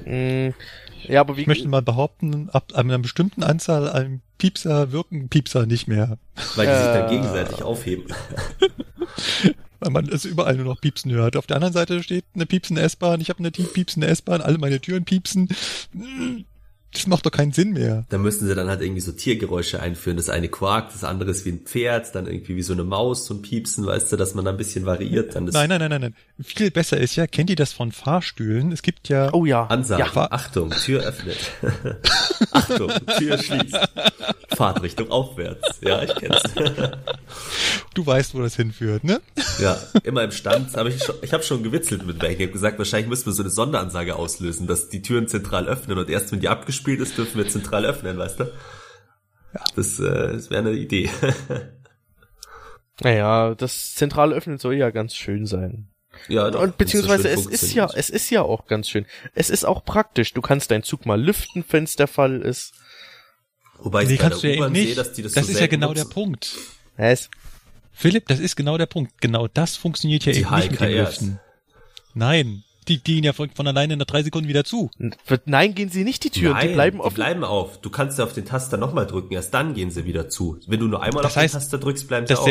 Dieses Selbstschließen, das äh, ist dann aufgehoben, dieses drei Sekunden. Da musst du nochmal drauf drücken auf Zentral öffnen, dann ist es aufgehoben. Also du hast verschiedene Funktionen. Nein. Der Taster hat eigentlich zwei Funktionen. Nein, nein, ganz einfach. Doch, hat er. Ich hab's doch selber ausprobiert. Lass mich doch mal ausreden, Mann. Aber du darfst nicht Nein sagen, weil es richtig war, was der, ich gesagt Du lässt mich nie ausreden, Flo. Mann. ich hab's ja schon erklärt. Okay, jetzt bist du dran. Markus, du fällst, fährst meinetwegen irgendwo an deinen Bahnsteig hin zum Halten, ne? Dann blinken alle fünf Türleuchtmelder, die du da hast. Und dann wählst du die Türfreigabe vor und du wählst das zentrale Öffnen vor für beide Seiten. Meinetwegen, du hältst am Stach äh, Hauptbahnhof jetzt an. So. Dann hältst du an, dann gehen alle Türen auf, während, auch während es noch piepst, gehen alle Türen auf. So. Und erst die gehen erst dann wieder zu, wenn du das, meinetwegen, also jetzt von der ÖA bekommst du halt das Signal da, Türen schließen, ZB10, drückst du dann auf den zentralen Schließknopf, geht alles wieder zu. Willst du nur, dass dieses zentrale Öffnen zurückgeht, diese dauerhafte Türöffnung, drückst du einfach nur noch auf diese beiden Leuchttaster von dem zentralen Öffnen. Dann gehen die wieder zu und du hast eine normale Türöffnung mit der Lichtschranke. Mhm. Ähm, das, also in anderen Baureihen gibt's das ja auch schon, das zentrale Öffnen. Da funktioniert das dann aber ein bisschen anders, oder?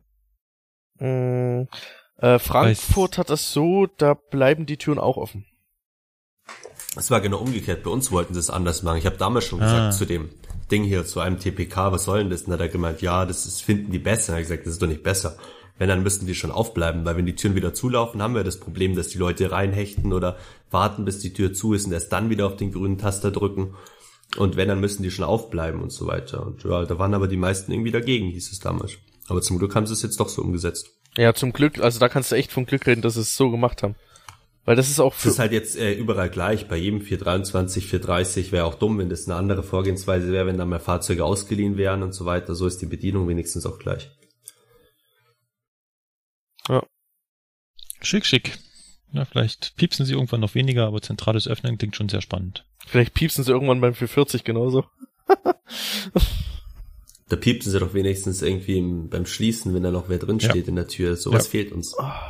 Ja, ja, obwohl es gibt echt immer wieder Vögel, die, also, die finden das lustig. Also, die finden, ach, das piepst ja, wenn ich jetzt da die Hand hinhalte. Das ist ja lustig.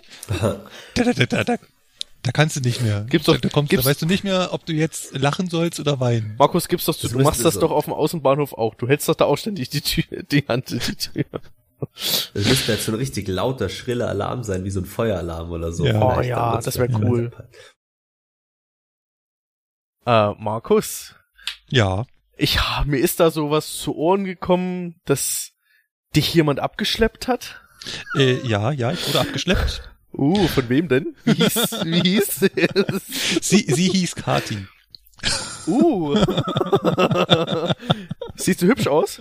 Obwohl, warte mal, ist das die aus Augsburg? Ja, ne? Ja, ja, ist die Kati aus Augsburg. Ja, okay. Sieht die hübsch aus? ähm, ja, ich habe tatsächlich mal das miterlebt, dass ich ein Hilfsfahrzeug brauchte und sich mein Zug nicht mehr bewegen wollte. Hm klingt jetzt im ersten Moment schlimmer, als es im Endeffekt war, weil ich hatte keine Fahrgäste dabei. Es war eine Fahrt, die schon der Werkstattzuführung diente und dieses kaputte Fahrzeug ist mir unterwegs so kaputt gegangen, dass ich entschieden habe, jetzt nicht mehr weiterzufahren. Es war also so, dass ich... Ähm, Klingt wie so ein Lokführer, der schon das seit 30 Jahren macht und ich bin hier daher, ich kann hier entscheiden, was ich will. ja. Genauso war gerade auch die Betonung. das ist geil. ähm, ne, das war so, dass ich auf der Strecke, also das Fahrzeug hatte sowieso nur noch einen Antriebsstrang, der andere war halt tot. Genauer gesagt hat das Fahrzeug ihn nicht mehr gefunden. Es zeigte nur noch Fragezeichen an. Motto, prima. Da müsste eigentlich einer sein, aber ich finde ihn nicht. Such du mal bitte nach. ja. Und ähm, ja, auf dem Weg mitten auf der Strecke kam dann plötzlich lauter Störungsmeldungen und, und auch die noch funktionierende Antriebsanlage war dann tot und wir sind nur noch gerollt. Und ich bin zu dem Zeitpunkt auch noch einen anderen Zug hinterhergefahren. Das heißt, ich bin eigentlich auf Halterwarten zugerollt und dachte, hm, hm, damit ich wenigstens noch in den nächsten Bahnhof komme, mach Platz. Dann ging es plötzlich zwischendurch wieder und konnte ich wieder ein bisschen Schwung holen. Dann wupp, war er wieder weg. Und dann bin ich halt durch den Bahnhof gerollt und habe mir überlegt, bleibst du jetzt stehen, damit du zumindest im Bahnhof stehst?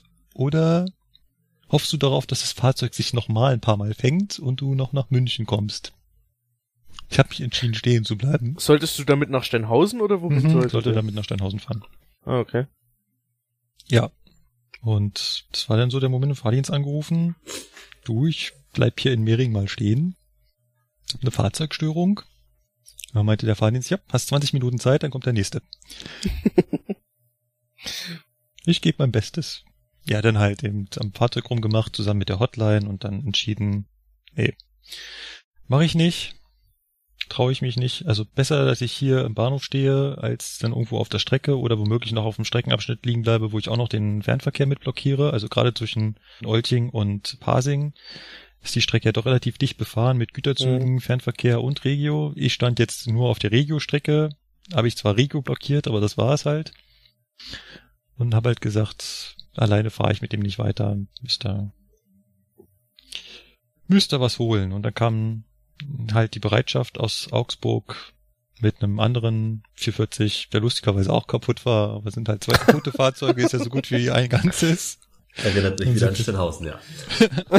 sind wir denn damit nach äh, Steinhausen gehumpelt. Dem armen Philipp wieder Arbeit aufgebrummt. ja, Wahnsinn. Und ich, und ich bin immer nicht arbeiten, wenn du sowas hast. Ich finde das immer schrecklich. Es war halt ein total komisches Gefühl. Von einer Frau abgeschleppt zu werden, oder? Ja, das auch, aber.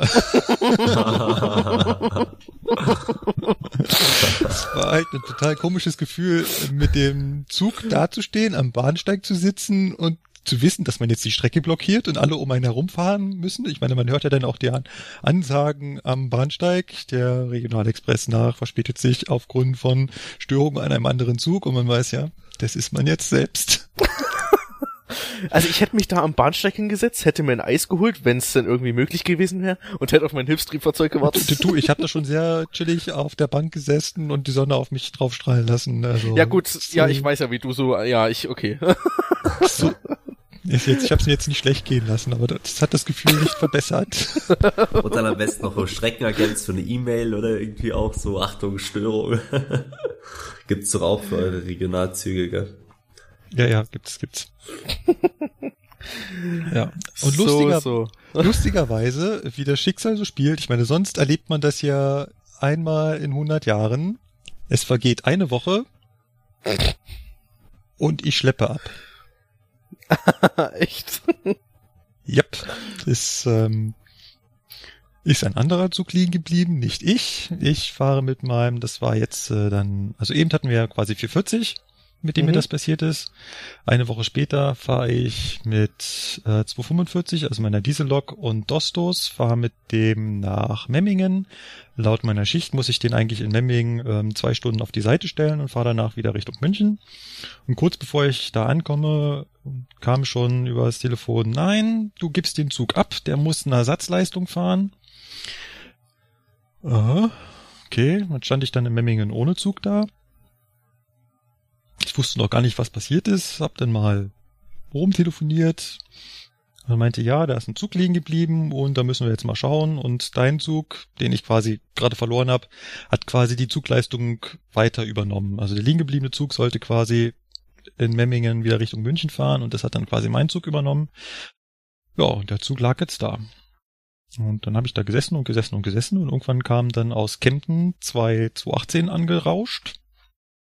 Da dachte ich, na, die werden bestimmt jetzt gleich für mich sein. Dann bin ich darüber und dann war dann auch schon der Führer da und dann, ja, ich äh, hole jetzt die Loks rein, äh, den Zug rein mit den Loks. Und da sind wir da quasi mit den zwei Loks raus Richtung dem liegen gebliebenen Zug und haben dann da tatsächlich äh, den Zug reingeschleppt. War auch mein erstes Mal, fand ich total spannend. Okay, ich war nicht alleine, ich habe den Zug auch nicht gefahren, weil das nicht meine Strecke war. Das heißt, ich bin eigentlich über meinen Horizont hinausgefahren. Uh. weil hinter Memmingen endet für mich die Welt. Ich komme noch bis zur Abstellanlage, die in Memmingen lustigerweise Stützpunkt hey heißt.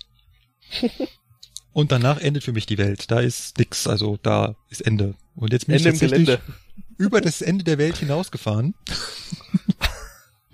Aber da darf ich natürlich nicht selber fahren, sondern habe den Kollegen fahren lassen und äh, in Leutkirch ist der liegen geblieben. Und haben wir das dann, da war auch ein, der Notfalldienst da. Und lustigerweise kannte ich die Fahrdienstleiterin, die da war. Die war nämlich mit uns im Lehrjahr.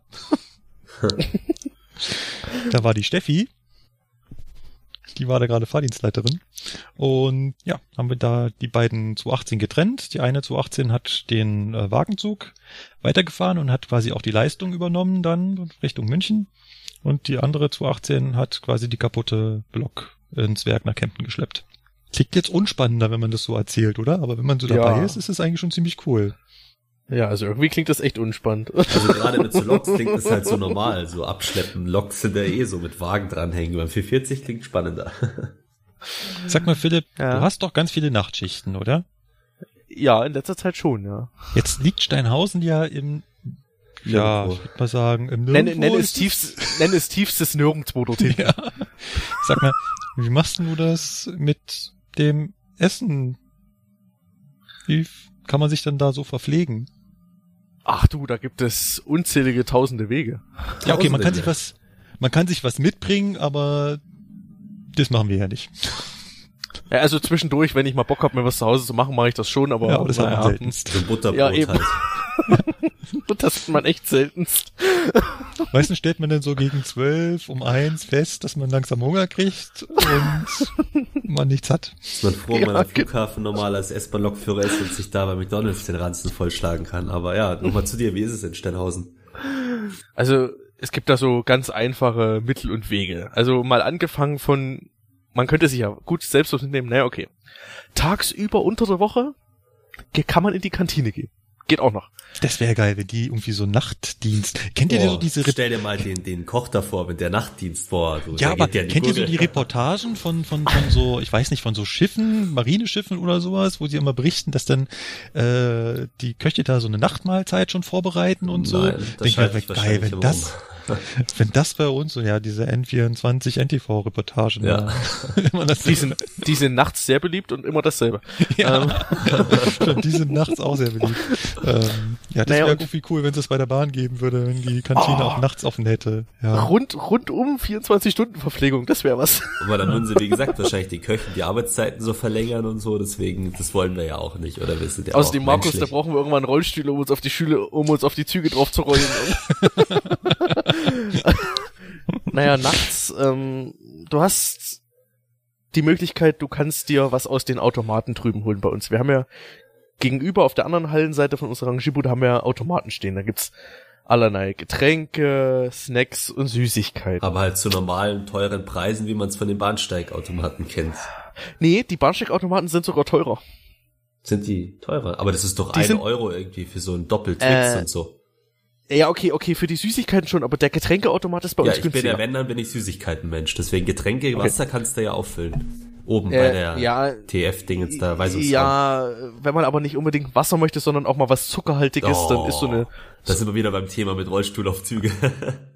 nee, aber Flo, kennst du das nicht noch nach zwölf Stunden oder während so einer zwölf Stunden Schicht? Du trinkst die ganze Zeit nur Wasser und denkst dir so. Dann esse ich einen Twix dazu oder vielleicht sogar einen warmen Kakao, okay, dann schon, aber irgendwie so Cola oder so Sprite, so Zeug ah. habe ich mir abgewöhnt. Da war ich früher nee, zu, das, zu fanatisch. Zwischen, zwischendurch einmal muss das sein. Nee, nicht mehr. Ähm, ja, und wie gesagt, kannst du da durch die Automaten gehen. Es gibt sogar jetzt einen Automaten, also wenn du unter der Woche Nachtschichten hast, die werden tagsüber von unserem Koch mit frischen Semmeln gefüllt, so Schnitzelsemmeln oder also halt belegt mit Salami, Schinken und so. Schön gekühlt bei Liebe, liebevoll und Freundlichkeit in den Automaten da reingesetzt, oder? Schön gekühlt, schön gekühlt bei fünf Grad Celsius. Mhm. Die kannst du nachts auch essen. Das, das ist ja frisch vom Tag. Das geht ja. Das kannst du ja nachts essen. Und dann hast du halt noch die Möglichkeit, du könntest dir Essen bestellen. Essen bestellen? Naja, über die, über unsere gute Lieferando-App oder über die Lieferheld-App. und ja, du bestellst du dir halt was so. Also das letzte Mal, was wir bestellt haben, das waren gebratene Nudeln vom Asiaten. Genau. Also quasi Pizza, Lieferservice. Ja, so in der Art, ja. Oder du fährst halt zum Burger King, also in der Pause oder so, dann fragen wir halt ein Dispo, ob das möglich wäre. Dann fahren wir halt zu Burger King schnell mit dem Auto, das sind fünf Minuten, dann bis drei, naja, zwei, drei Minuten bist du drüben, dann bestellst du halt was und kommst halt wieder zurück. Da laufe ich immer rüber, wenn ich auf mein 440 warte. Also wenn die Werkstatt noch nicht fertig ist, dann sagt er, ja, kommen wir mal so in anderthalb Stunden wieder. Okay, ich bin was essen. Da musst du aufpassen, dass ich nicht gerade beim Auto da den Weg lang fahre. Das hasse ich immer, weißt du, da kann man so schön rasen eigentlich und dann gehen irgendwelche Kollegen da querfeldein über diese Wege und du musst wieder so abrupt abbremsen. Ich, ich das ist so bin eine schöne ja, Raserstrecke. Äh, ja, ich weiß, aber ich bin ja ne, hier mit reflektierenden Streifen und so gekennzeichnet. Ach, Markus, du wirst auf die Motorhaube aufgenommen, du willst ja zum Burger King, das ist das gleiche Ziel. Bisschen gesunde Ernährung muss auch mal sein. So eine Fruchtetüte ja. oder sowas kaufst du dir dann wahrscheinlich, oder? Der Markus, das glaubst du gar nicht, was sich der Marco, Markus alles bei Burger King reinstopft.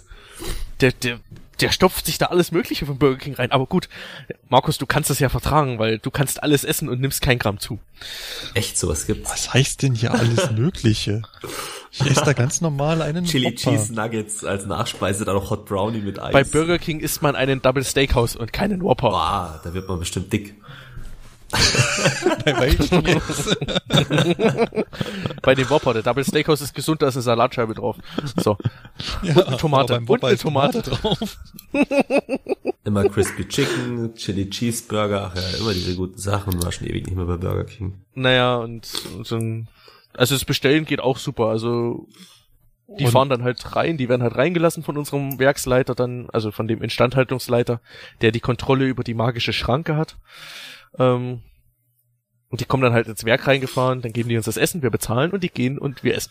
Ich find's echt lustig, weil so vor drei Jahren, wir hatten es wirklich nie, dass wir mal irgendwie oder dass wir Essen bestellt hätte. Lieferando, ja, das ja gab's bestimmt auch schon, aber es war halt über die Apps und so alles noch nicht so ausgereift.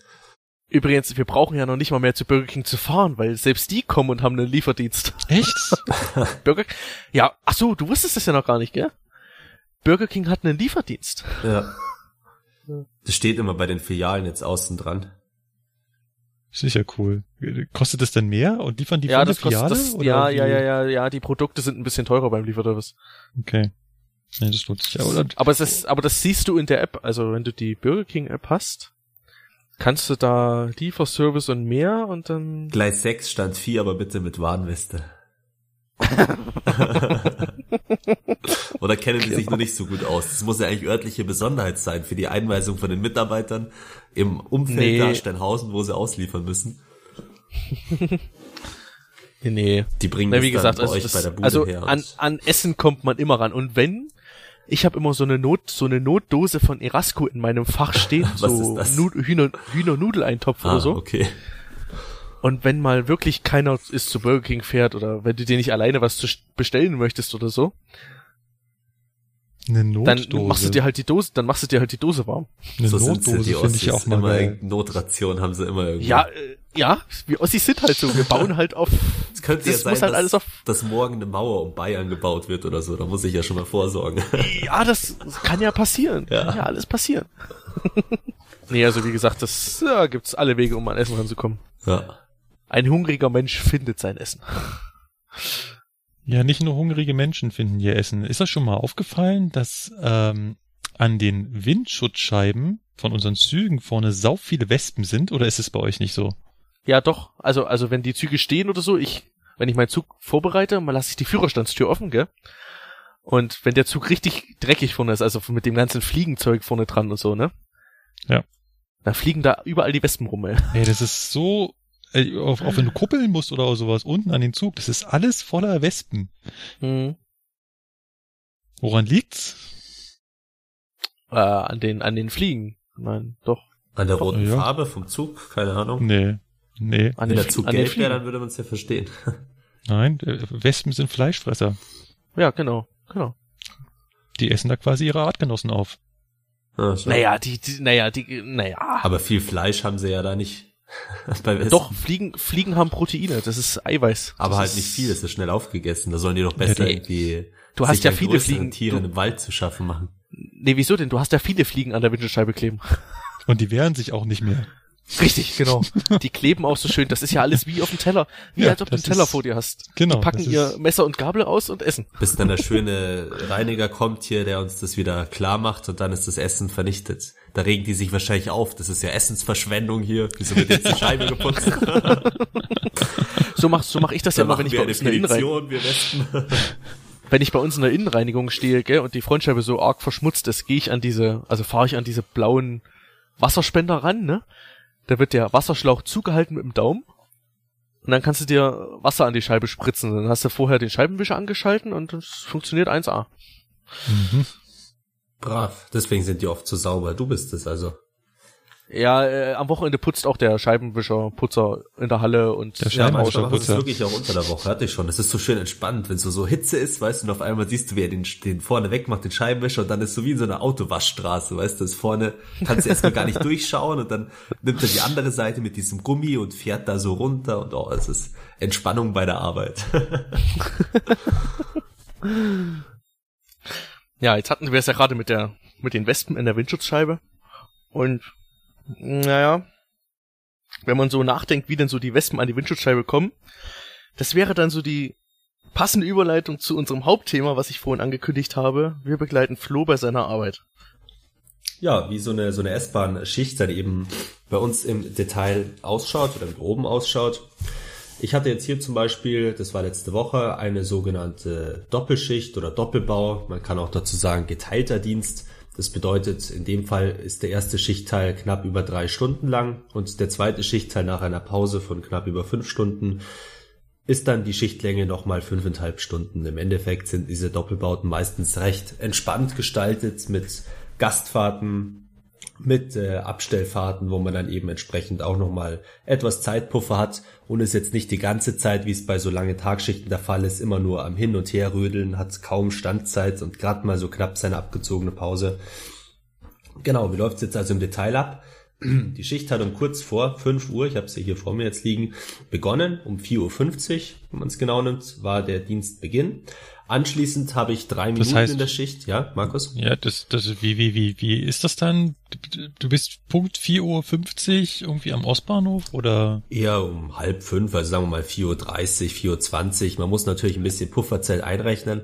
Es ist ja ein Unterschied, ob man jetzt eben einen Bürojob hat, wo es vielleicht nicht auf die Minute drauf ankommt oder eben so eine Schicht als Lokführer, wo es dann schon mal sein kann, dass man am Ostbahnhof entsprechend als Ablöser dann zu spät da ist, weil man zu wenig Zeit einkalkuliert und vielleicht die U-Bahn, der Bus, mit dem man zum Dienst fährt, gerade zu spät ist oder im Stau steht. Und äh, entsprechend äh, schaut man als Lokführer natürlich, dass man schon deutlich vor 4.50 Uhr am Ostbahnhof sich befindet.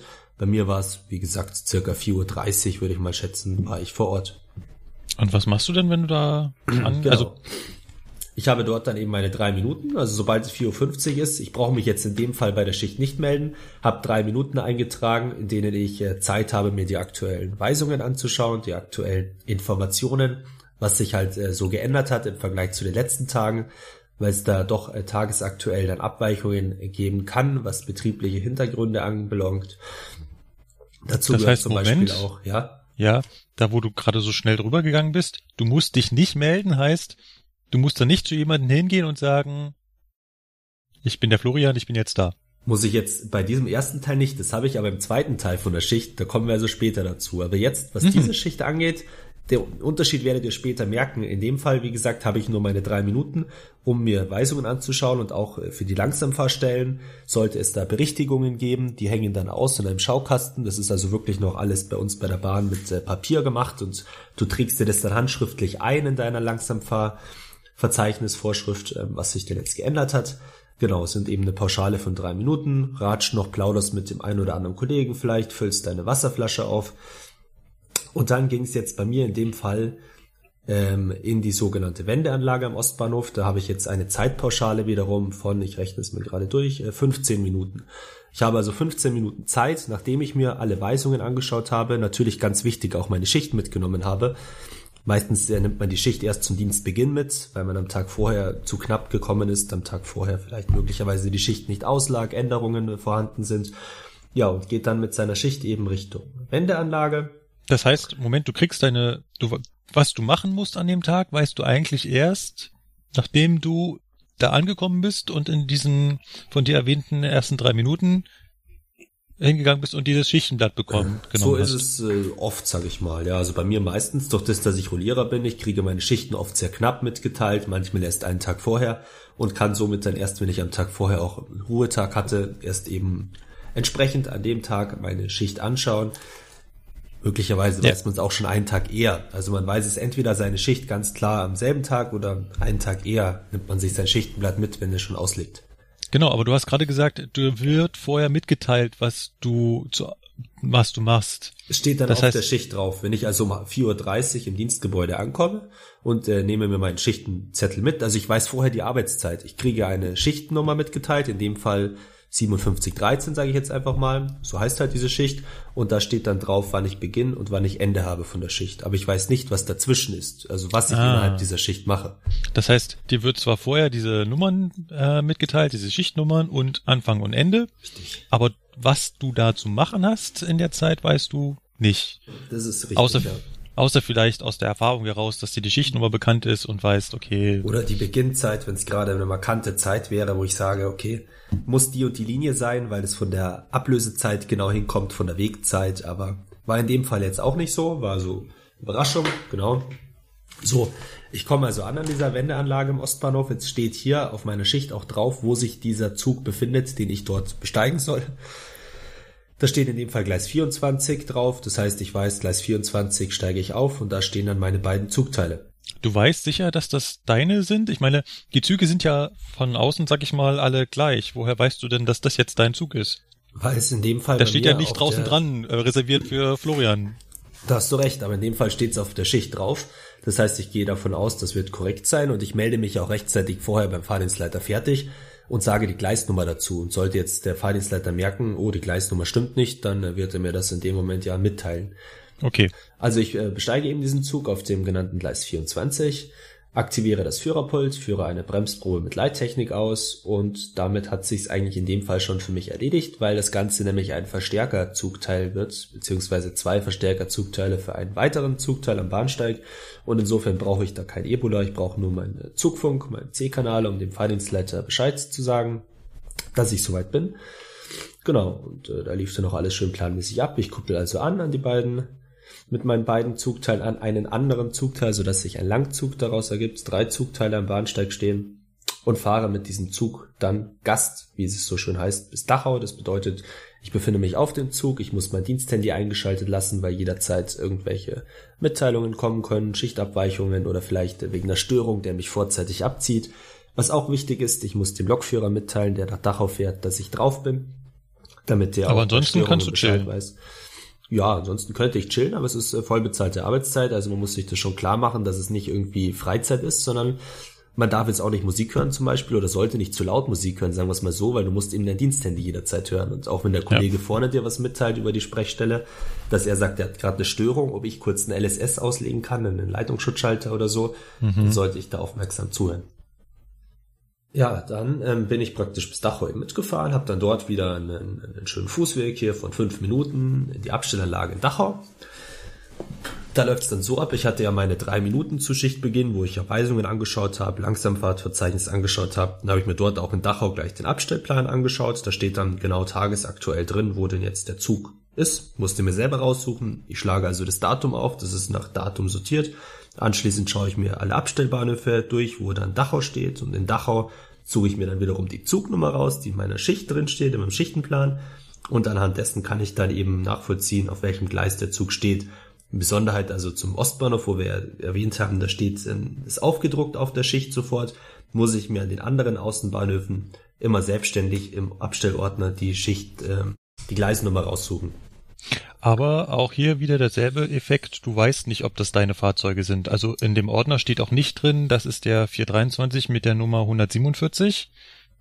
Sondern da steht einfach nur, genau. steht auf Gleis XY. Und das ist auch ganz logisch, weil es oftmals gerade im S-Bahn-Bereich zu Abweichungen kommt und dadurch dann auch andere Zugfahrzeuge dort stehen, als eigentlich geplant wären. Also da werden die Nummern öfter mal durchrotiert.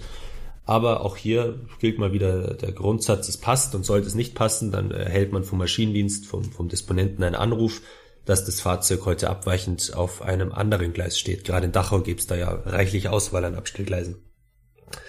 Dem war nicht so. Ich habe also eine, eine V1B, nennt sich das Ganze, dort in einem Zug durchgeführt. Das war so das, was eben der Rangierer Philipp für mich in, oder einer seiner Kollegen in Steinhausen für meinen Verstärkerzug am Ostbahnhof ausgeführt hat. Bei dem Zug in Dachau haben wir natürlich keine Rangierer, da macht der Lokführer also selber seinen Vorbereitungsdienst. Dafür sind dann auch wieder mal schön knapp über 20 Minuten einkalkuliert, die man auch wirklich braucht. Man muss ja immerhin ja, 140 Meter vor und zurücklaufen, Führerstände besteigen, wieder absteigen. Ja. Also das ist die Zeit, die reicht, wenn du keine Störung hast. Wenn du dann aber auch noch irgendwas hast, wo du dir den Kopf drüber zerbrechen musst, dann wird es auch schon mit der Zeit relativ eng, ne?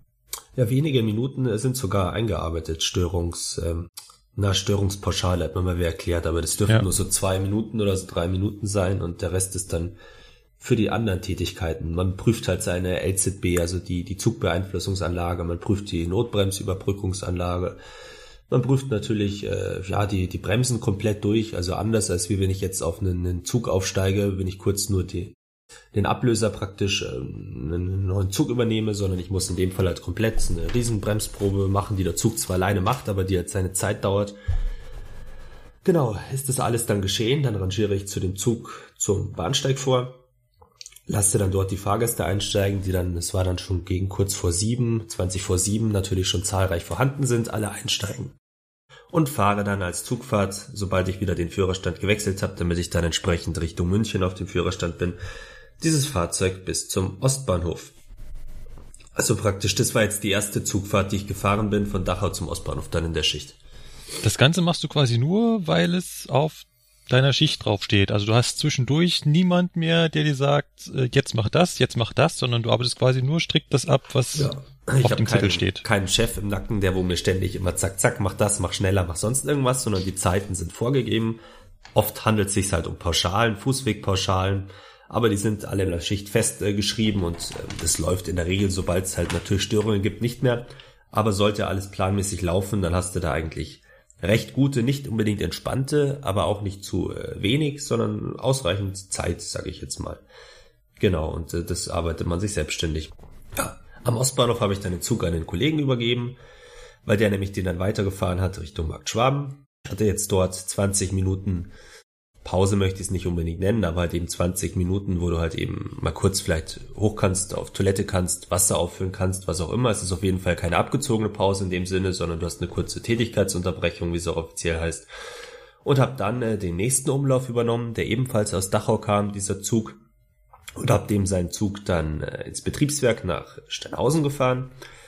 Da ist dann das Prozedere immer so, du musst halt am Leuchtenbergring erstmal anhalten. Der Zug muss natürlich leer gemacht werden. Es dürfen ja keine Fahrgäste mit nach Steinhausen. Da wird also dann genau überprüft, dass sich auch nur wirklich äh, werkszugehörige Mitarbeiter im Zug befinden.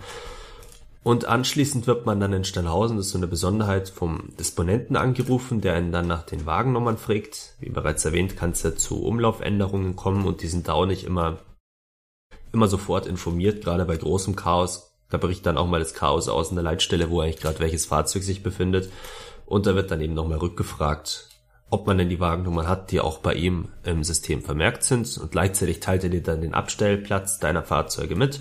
Du brauchst also für den Bahnhof Steinhausen nicht nachschauen, in welchem Gleis du den Zug abstellst. Wieder eine weitere Besonderheit, sondern es wird dir telefonisch, mündlich schön mitgeteilt. Man hat also keine Arbeit damit. Und in Steinhausen wiederum kommen dann eben Philipp-Leute und äh, fahren ihn in die Halle oder je nachdem, was halt an dem Zug gerade gearbeitet werden muss. Aber du musst ihn auf, die, auf das Gleis stellen, was dir vom Disponenten vorgegeben wurde. Genau, und dort entweder bleibt der Zug stehen und geht dann wieder so raus, wenn alles äh, störungsfrei in Ordnung war. In dem Fall, der kam ja aus Dachau, das bedeutet, der war ja eigentlich recht frisch. Sofern also keine Störungen drauf sind, kann der ja wieder rausgehen am Nachmittag, wenn halt wieder ja. durchgecheckt wurde. Oder halt eben, wenn er doch äh, Störungen hat, dann wird er halt in die Werkshalle gefahren und wird dort überprüft von den Mitarbeitern. Und das machen Rangierer dann, die Fahrten in Werkshallen. Genau, für mich war in Steinhausen praktisch dann so gesehen Schluss. Ich habe mir also dann meine Gastfahrt. Gastfahrt ist das, was wir vorhin schon vom Ostbahnhof nach Dachau hatten. Bedeutet eben Diensthandy ein, ist aber eine betriebliche Mitfahrt. Man fährt aber nicht selber, man befindet sich nicht im Führerstand, sondern in der Mitte, hinten, wo auch immer. Und äh, habe dann so eine Gastfahrt gehabt von Steinhausen bis Ostbahnhof. Und am Ostbahnhof war dann schon Schluss für den ersten Dienstteil. Da war es dann kurz nach 8 Uhr und ich hatte schon meinen ersten Feierabend. Das heißt, die Gastfahrten in andere Unternehmen auch anders, ne? Also ich glaube, da haben sich andere Begrifflichkeiten auch durchgesetzt. Also ich kenne zum Beispiel auch sowas wie Fahrgastfahrt. ist aber eigentlich verlängert. Gastfahrt wäre eigentlich ja die kürzere Variante, aber du hast schon recht, Fahrgastfahrt. Ja. Oder ich fahre Fahrgast, habe ich, auch schon mal nur Fahrgast. Ja, das macht dann mehr Sinn. Ja. Fahrgastfahrt ist irgendwie so ein langes Wort. Und äh, ich gibt ja auch immer wieder Kritik daran. Ähm, es war ja irgendwie auch in den Tarifverhandlungen von wegen während man auf einer äh, Gastfahrt ist. Da arbeitet man ja nicht. Wieso kriegt man denn davor das Gehalt? Ich finde äh, die Diskussion dann arg fehlgeleitet. Das wäre ja so, als wenn man bei einem Einzelhändler, der im Laden steht, sagen würde, ja, solange kein Kunde da ist, zahlen wir auch nur halbes Gehalt. Geht geht nicht. Also es ist die Arbeit, die du verrichtest und nur weil du bei der Arbeit gerade nichts machst, heißt es ja nicht, dass du dann kein Gehalt kriegst. Ja, und würdest du doch was machen, müsstest du extra einen Sonderleistungszettel schreiben. Ich ja, habe genau. NSS aus und eingeschalten. Drei Minuten ja. Zeitzuschlag. Super. Ja, genau. Oder habe einem Fahrgast eine äh, Info gegeben. Zwei Minuten. Ja. Genau. Das heißt, du nach dem ersten Teil gehst du dann quasi nach Hause. Ich habe ja die große Ehre, heimgehen zu dürfen. Es gibt Kollegen, die wohnen weiter weg, denen bringt das dann nicht so viel. Aber wie gesagt, man hat da knapp fünfeinhalb Stunden, also über fünf Stunden müssen es halt sein, diese ZOA-Zeit ohne anrechenbare Arbeit. Und ähm, unter fünf Stunden geht nichts. Würde jetzt also wegen der Störung sich praktisch die Schicht so verlängern, dass ich keine fünf Stunden mehr habe, dann müsste mein zweiter Teil nach hinten verschoben werden. Im Regelfall hat man dann beim zweiten Dienstteil eine Bereitschaft, zumindestens der Beginn ist dann mit einer Bereitschaft belegt und der zweite Teil wird von wem anderen gefahren. Genau. Ich hatte also, wie gesagt, meine, meine fünfeinhalb Stunden und dann ging es gegen, gegen halb zwei ging es dann wieder los zum zweiten Schichtteil. In dem Fall weiß der Lokführer dann beim zweiten Teil immer schon, was für eine Schicht er hat, weil er, wenn er in der Früh eben den ersten Teil holt, gleichzeitig den zweiten Teil holen kann. Die liegen dann immer aus. Und äh, in dem Fall hatte ich jetzt noch, bevor ich meine drei Minuten habe, um wieder nach aktuellen Weisungen zu schauen, kann es sein, dass sich in den letzten paar Stunden irgendwas getan hat, irgendwelche neuen Aushänge da sind, habe ich noch zwei Minuten, die sich mit diesem von Markus schon erwähnten Melden befassen. Das heißt, ich muss mich melden, dass ich vor Ort bin, dass ich die Schicht auch antrete. Hintergrund in dem Fall ist, dass ich mit einer Gastfahrt, Fahrgastfahrt, Fahrgast, wie auch immer, beginne und insofern erst in, in dem Fall fahre ich nach Langwied Fahrgast, erst in Langwied auffallen würde oder eigentlich sogar noch später, eigentlich würde erst im Pasinger Betriebsbahnhof auffallen, dass ich gar nicht äh, meine Schicht angetreten habe. Weil ist man krank, der Lokführer ist ja ein anderer vor Ort, das heißt, es dauert mal knapp über eine Stunde, bis es mal heißt, Moment mal, der Kollege ist irgendwie scheinbar gar nicht da oder hat sich irgendwie, irgendwas muss zugestoßen sein. Drum meldet man sich bei Fahrgastfahrten eben am Ostbahnhof bei der Leitstelle und kriegt diese zwei Minuten, die man auch wirklich oft braucht. Ihr werdet jetzt wahrscheinlich lachen, zwei Minuten zum sagen, hallo, ich bin da. Aber du stehst da manchmal in der Schlange. Wir haben beim Ostbahnhof hier zig Lokführer und wir haben nur eine Leitstelle. Und insofern auch im Telefon, wenn du anrufst, bist du oft in der Warteschleife. Da sind die zwei Minuten schon gut angesetzt. Ja, also sagen wir mal so, in, im Regelfall dürftest du deutlich weniger brauchen als zwei Minuten, aber es kann halt auch Fälle geben, wo du dann mal eben mal fünf Minuten darauf wartest, dass du dich äh, melden kannst. Und so Weil eine Pauschale muss halt alle zehn, Fälle irgendwie ab. Da wollen zehn Führer vielleicht gerade irgendwie was von diesem Aufsichtsführer, von den Personaldisponenten und dann ja. steht man halt in der Schlange hinter den zehn Leuten und kann auch nicht ja. sagen, hey, ich habe jetzt Beginn und so weiter und drängelt sich irgendwie durch, sondern es dauert Ja, halt es sei denn, unten der Zug drängelt und du musst eigentlich zum Zug, dann ist es ja schon ja, so, dass man dann... Dann schon, ja. Okay. Ist ja, ja, blöd, wenn du oben in der Schlange stehst und unten fährt deine Gastfahrt weg. Und du sagst, ja, bin da und übrigens, wir haben ein Problem. Die Schlange war zu lang. Das wäre, oh, bei dem lustigen Moment, wenn Flo, wenn du das mal bringst, bin ich dabei, dann würde ich gerne dabei stehen. So ganz ehrlich, es gibt so Kollegen, da sage ich dir, äh, ja, den traue ich zu. genau, jetzt bin ich also im Pasinger Betriebsbahnhof, also ich bin bis Langwied Gast gefahren und laufe dann zu Fuß zum Pasinger Betriebsbahnhof. Das sind dann wieder mal 16 Minuten, man hat da wieder eine Zeitpauschale, muss da ein bisschen gehen. Dieser Betriebsbahnhof ist nichts anderes als wie so ein, so ein Betriebshof, wo die S-Bahn neben rumstehen, du schnappst dir deine S-Bahn. Dort läuft's aber schon wieder anders. Dort läuft es nämlich nach dem äh, Motto so, du, du gehst dort in einen Raum, der vor Ort ist im Passing Betriebsbahnhof und dort liegt dann immer ein äh, tagesaktueller Abstellplan dort, weil nämlich die Züge im Passing Betriebsbahnhof immer wieder mal anders abgestellt werden. Und äh, da schaut man dann praktisch rein, aha, da steht also mein, mein Zug heute. War in dem Fall auch bloß eine Gastfahrt. Ich habe also diesen Zug auch nicht selber gefahren, sondern ich musste nur den sogenannten End-ET besetzen. Das heißt, es ist ein zweiteiliger Zug, ein Vollzug.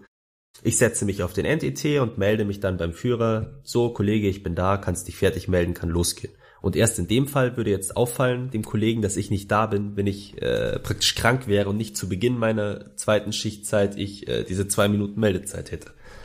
Ja. Ja. Und ähm, das Betriebswerk Parsing, das sieht man auch ganz gut als ankommender ähm, äh, Fahrgast, wenn man irgendwie auf München mit dem Fernverkehr oder so zufährt und aus Richtung Augsburg kommt, dann ist das auf der rechten Seite ein riesiges Gelände mit ganz, ganz, ganz vielen Zügen. Und ein klitzekleiner Teil davon ist für die S-Bahn. So ganz am Anfang, so drei, vier Gleise, da steht die S-Bahn mit ihren Zügen hintereinander aufgereiht sieht man in der Nacht immer sehr schön, weil da ist die, sind die S-Bahn-Züge die einzigen, die irgendwie vorne Licht anhaben. Weil alles andere sind ja nur abgestellte Wagen und die S-Bahn sind halt die einzigen, die da, so, die da leuchten und die darauf warten, da morgens rauszufahren. Gut, also zu meiner Schicht. Ich habe ja wie gesagt jetzt den, den hinteren äh, Zug besetzt. Vorne fährt ein anderer Lokführer. Jetzt wird vom Betriebsbahnhof in ein Abstellgleis in Pasing gefahren, also ein Bereitstellungsgleis würde ich es jetzt mal nennen. Und dort werden die beiden Zugteile getrennt. Das heißt, der vordere Kollege hat dann einen einzelnen Kurzzug, den er am Bahnsteig mit dem anderen verbindet. Und ich habe auch einen Zugteil, den ich wiederum mit einem anderen Zug verbinde. Genau, dann ist also folgendermaßen, ich stehe dann noch eine gute halbe Stunde, ja, 40 Minuten rum auf diesem Bereitstellungsgleis, bis ich dann eben eine S4 in Richtung Ebersberg verstärke zu einem Langzug. Mit meinem einen Zugteil fahre ich an zwei bereits stehende Zugteile dran und so bildet sich dann ein Langzug. Gebe dem Kollegen Bescheid, was für Störungen sind und äh, verabschiede mich, melde mich vom Zugfunk ab, verlasse den Zug, sperr ab und wechsle dann zum anderen Bahnsteig rüber in Richtung Buchenau habe ich äh, nochmal eine gute Tätigkeitsunterbrechung von 20 Minuten, wo ich dann wieder eben auf Toilette gehen kann, was äh, Wasser auffüllen kann. Gibt's ja auch im Parsing für uns einen Raum, Räumlichkeiten. Genau, dann fahre ich also bis Buchenau mit der Gastfahrt. Hab dann in Buchenau wieder etwas Zeit. Ihr merkt schon eine schöne entspannte Schicht, aber das ist halt eben eine Doppelschicht. Ihr dürft nicht vergessen, der erste Teil um 4.50 Uhr beginnt. Ja? Das heißt, je nachdem, wo man wohnt, kann sein, dass man schon um 3 Uhr, halb vier zu Hause seine Wohnung verlässt. Da kann man es ruhig mal ein bisschen entspannter innerhalb der Schicht angehen das, lassen. Das wäre dann der Fall, wenn ich von Petershausen kommen würde. Ja, und da kann man dann ruhig um äh, kurz nach vier noch in Buchenau eine 20-minütige Tätigkeitsunterbrechung haben. Finde ich auch ganz in Ordnung. Genau. Anschließend äh, hänge ich eine, also das heißt, ich kürze, ich, äh, wie auch immer, ich hänge sie auseinander halt eine, eine S-Bahn, äh, wo dann praktisch zwei Zugteile weiterfahren zum Endbahnhof und ein Zugteil wird halt da vorzeitig enden im Bahnhof Buchenau. Das heißt, ich hänge den Zugteil ab, ich muss durchschauen, dass alle Fahrgäste draußen sind. Ich muss dem Kollegen vorne Bescheid geben, sobald er auseinandergefahren ist, dass sein äh, Zugschluss leuchtet Anschließend muss ich mich beim Fahrdienstleiter fertig melden, dass alle Fahrgäste draußen sind, dass er mir in der Rangierfahrstraße ins Abstellgleis einstellen darf. Hat dann noch alles schön funktioniert. Und da geht's dann recht schnell. Ich muss nämlich 20 Minuten später die nächste aushängen. Das bedeutet, ich muss erstmal meinen Zug, habe ich ja gerade erklärt, leer machen, muss den hinterrangieren ins Abstellgleis, muss aber bereits 20 Minuten nachdem mein Zug angekommen ist, schon wieder hinten sein und den nächsten aushängen. Hat auch genau auf die Minute funktioniert. Und habe dann das gleiche Prozedere wieder gemacht bin jetzt mit diesem Kurzzug, den ich wieder ausgegangen habe, auf dem Kurzzug, der in Abstellung ist, drauf und habe damit einen neuen Vollzug. So, statt dass ich den Vollzug jetzt abstelle, stehen lasse, nein, machen wir nicht. Wir haben ja noch HVZ, Hauptverkehrszeit, habe ich jetzt einen neuen Zug zusammengebastelt. Das ist eigentlich eine interessante Vorgehensweise, finde ich. Man muss sich vorstellen, man hat zwei dreiteilige S-Bahnen, hängt bei zwei hintereinander, jeweils einen Teil ab und schon habe ich einen neuen zweiteiligen S-Bahn-Zug, den ich perfekt einsetzen kann. Mit dem bin ich bis Ebersberg durchgefahren, bis zum Endbahnhof bin dann dort mit kurzer Wendezeit wieder zurückgefahren als S6. Da ist dann in Ebersberg immer am Nachmittag ein Linienwechsel zwischen S4 und S6. Da gehen also die Fahrzeuge auf eine andere S-Bahn-Linie über. Als S6 ging es dann wieder zurück bis zum Ostbahnhof und dort war dann der Feierabend. Und der Feierabend ist dann auch immer am Bahnsteig und nicht oben in der in der Dienststelle. Das bedeutet, da ist auch kein Fußweg und nichts. Man hat nur sein Übergabegespräch und hat dann vor Ort seinen Feierabend. Da steigst dann einfach in eine andere S-Bahn ein und hast, und du sagst nicht mehr, ich bin jetzt weg, du musst nichts mehr machen, nichts mehr abgeben, kannst einfach nach Hause fahren. Genau. So läuft das Ganze hier. Kleine Anekdote zwischendurch, weil du gerade gesagt hast, äh, Buchenau. Ich habe neulich einen äh, S-Bahn-Lokführer geärgert. Und zwar hatte ich genau, äh, bin ich genau auf so einen Zug getroffen, den du gerade beschrieben hast hat also jemand seinen Vollzug, glaube ich, zusammengebaut und den an den Bahnsteig gefahren und dann steht er da noch zwei, drei Minuten. Und in der Zeit bin ich halt äh, an ihm vorbeigefahren und schaue so hinten auf seinen Zug und denke mir, der sieht aber dunkel aus. Hm. Handy rausgenommen, rausgesucht, welcher Zug als nächstes von Buchenau abfährt. Cool, der Führer hat sich sogar schon eingebucht, angerufen. Ja, ich bin der Lokführer von dem Regionalexpress, der gerade an dir vorbei gesaust ist. Ich glaub, du, dein Schluss brennt nicht. Musste ich ihn leider nochmal nach hinten jagen. Er hat mir leider nicht, es wäre irgendwie cool, wenn er angerufen hätte und gesagt, doch, der hat gebrannt. ja, manchmal ist der wirklich sehr, sehr dunkel, aber ich war mir relativ sicher, dass der wirklich aus war. Ich, ich habe auch nicht, ich weiß nicht so genau, ob er am Telefon verärgert war, dass ich ihn angerufen habe oder glücklich. Ich habe dann nochmal äh, geschaut, der ist auch mit wenigen Minuten Verspätung dann äh, abgefahren. Das heißt, äh, also er ist wirklich scheinbar nach hinten gegangen. Aber du bist ja halt, fies, ey. Ja, Echt? Aber es war wahrscheinlich genau, äh, ist, womöglich war es genau die Schicht, die du beschrieben hattest. Also meiner war es nicht, bei mir hat alles funktioniert. müsste äh, hingekommen sein von der Uhrzeit. Das heißt, du bist dann, ähm, wann hast du nochmal angefangen? Um 4.50 Uhr, also gut 14 Stunden zwischen dem ersten und dem zweiten Teil Feierabend. Ja. Okay, zwischendurch über fünf Stunden nichts tun, genau, wo du nach Hause fahren vergessen. konntest. Andere Lokführer, die ein bisschen weiter weg äh, wohnen, die, bei denen klappt das nicht so gut, ne? Ich weiß nicht, Philipp, wie ist es bei dir? Du wohnst ja doch, äh, doch einige Kilometer außerhalb von München. Ich glaube, da lohnt sich schon noch. Das, das würde sich schon noch lohnen. Also ich brauche mit der S-Bahn brauche ich 50 Minuten vom Ostbahnhof und mit dem Regio fahre ich vom Hauptbahnhof eine halbe Stunde. Naja, es würde sich schon noch lohnen, aber ich weiß nicht, das wäre dann, also es wäre halt auch zu viel Stress irgendwie, weil du dir dann sagst, naja, dann, du planst es ja dann exakt durch, ne, weil du kommst dann dann, dann zu Hause an, dann und dann müsstest du wieder los, 20 Minuten vorher am besten, wegen Pufferzeit. Hm. Also mir wäre das zu viel Planerei, ich würde mir dann irgendwie was vornehmen, irgendwie mit jemandem was essen gehen oder so, keine Ahnung. Ja, aber irgendwann geht es nicht mehr. Wenn du so viel Doppelbauten machst, dann äh, keine Ahnung. Das ist ja auch das Dumme, das ist natürlich zu einer Zeit, wenn wir es nochmal uns jetzt vor Augen führen hier. Feierabend war um kurz nach acht. Das bedeutet, du musst ja. irgendwen finden, mit dem du um neun oder um zehn Uhr an einem, in dem Fall war es ein Freitag, also ein Wochentag, ähm, irgendwas unternehmen kannst. Ja. Muss halt Tja, Flo, da brauchst du halt Freunde, die im Schicht... Oder, oder einer, der Urlaub genau. hat zufällig. Ja, Flo, da brauchst du halt Leute, die im Schichtdienst arbeiten. Ne? Ja, und dann reden die ständig über Bahn und ich denke mir, ich habe doch gerade meine Zwischenpause, ich will schlafen oder so. Deswegen, nee, wieso? Da schlafe ich dann lieber. Wieso? Da gibt's auch andere Gesprächsthemen. Das ist alles kein Problem. Du hast doch recht. Ja, aber es stimmt schon vom Grundsatz her klar, aber dass man halt eben sagt, so mit normalen, also mit, mit, mit Freunden, die normale Tätigkeiten verüben, kannst du um diese Uhrzeiten, wo du im ja. Doppelbau deinen Feierabend hast, äh, zwischen Feierabend äh, nichts machen. Ja, gut. Aber gut, man geht halt einige Kompromisse ein, ne? ja, also, was heißt einige? Also Arbeitszeiten technisch, aber das haben wir ja schon öfter durchgekaut, gehst du halt wirklich die größten ein bei unserem Job. Ja, ja, aber, naja, mei. Es ist halt ein schöner Job, ne? Mhm. Also ich fand's unheimlich interessant, äh, dir da gerade zuzuhören. Ich glaube, es war ein bisschen trocken. Ich meine, ich habe schon versucht, ein bisschen, wie soll man sagen, für Laien auch verständlich zu machen, aber es ist schwierig, gerade hier mit ein paar Zugteilen auseinanderhängen und so. Aber ich schätze mal, die Leute, die zumindestens hier die S-Bahn München kennen, die werden das verstanden haben mit äh, ein Zugteil ja. weghängen und so, die Geschichten. Was ganz viele Außenstehende ja auch immer nicht verstehen ist oder auch eine ganz andere Vorstellung von haben, also ich kann mich da vor allem an meine Eltern erinnern, die nicht verstehen, warum das so viel Durcheinander ist. Ich dachte, du setzt dich da auf deinen Zug, fährst von A nach B und von B wieder nach A und fertig.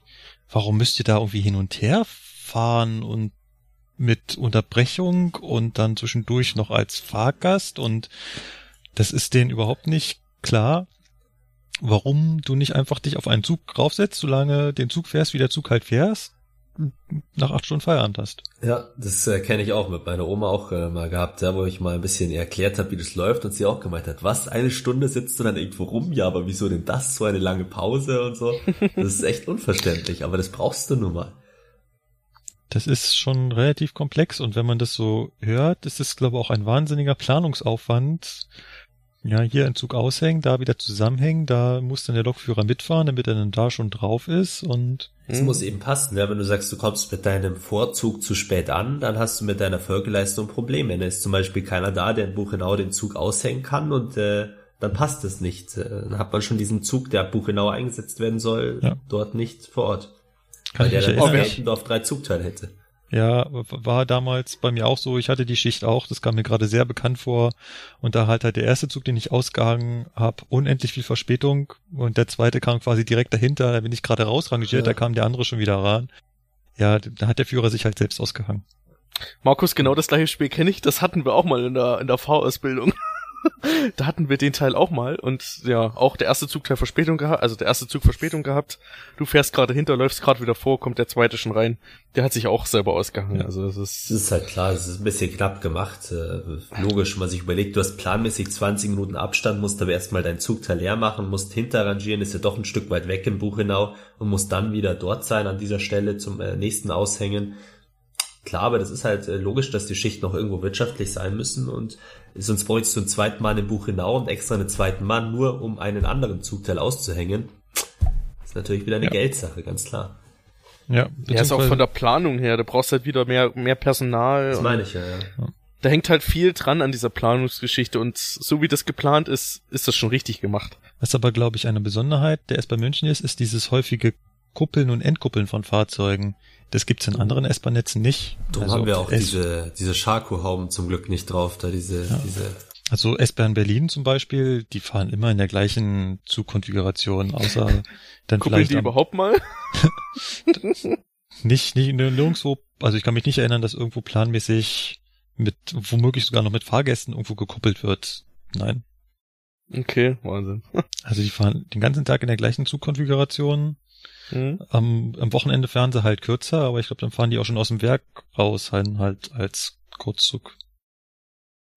Von daher. Das wäre bei uns irgendwie un unvorstellbar, glaube ich. Das ist allein vom Umlauf her und es fällt halt auch auf für uns bei den Bahnsteiganzeigen, wenn du dich mal hinstellst, Marienplatz, Stachus oder so unten und siehst dann die nächsten Züge und überall läuft durch. Letzter Zugteil nur bis Grafing, letzter Zugteil nur bis Markt Schwaben. Also da fällt es dann ja. schon extrem auf. Das ist auch eine Besonderheit, die auch Touristen, die hierher kommen, nicht kennen. Das ist denen dann auch total unklar, dass sie sich in einen Zug hineinsetzen, wo dann ein Zugziel dran steht und dann kommen sie da nicht an. Ja. Das Blöde ist halt, dass es nicht doppelt. Normal müsste halt das Endziel dran stehen und unten dieser Zugteil nur bis zum Beispiel Deisenhofen. Aber nein, da steht dann halt auch nur Holzkirchen auf dem anderen Zugteil drauf. Und ja, dann können die kein Eng also kein Deutsch, nur Englisch und der Lokführer kann vielleicht kein Englisch. Das ist blöd. Oh ja, da habe ich eine lustige Geschichte. Neulich in äh, äh, Füssen kam ein Fahrgast zu, zu mir, englisch sprechend aus Amerika, und hat mir auf Englisch ähm, beigebracht, dass ähm, er seinen Zug verpasst hat. Und zwar war das so, dass sie den Urlaub quasi durchgeplant hatten und am letzten Tag wollten sie sich das Schloss Neuschwanstein anschauen und am nächsten Tag quasi abreisen.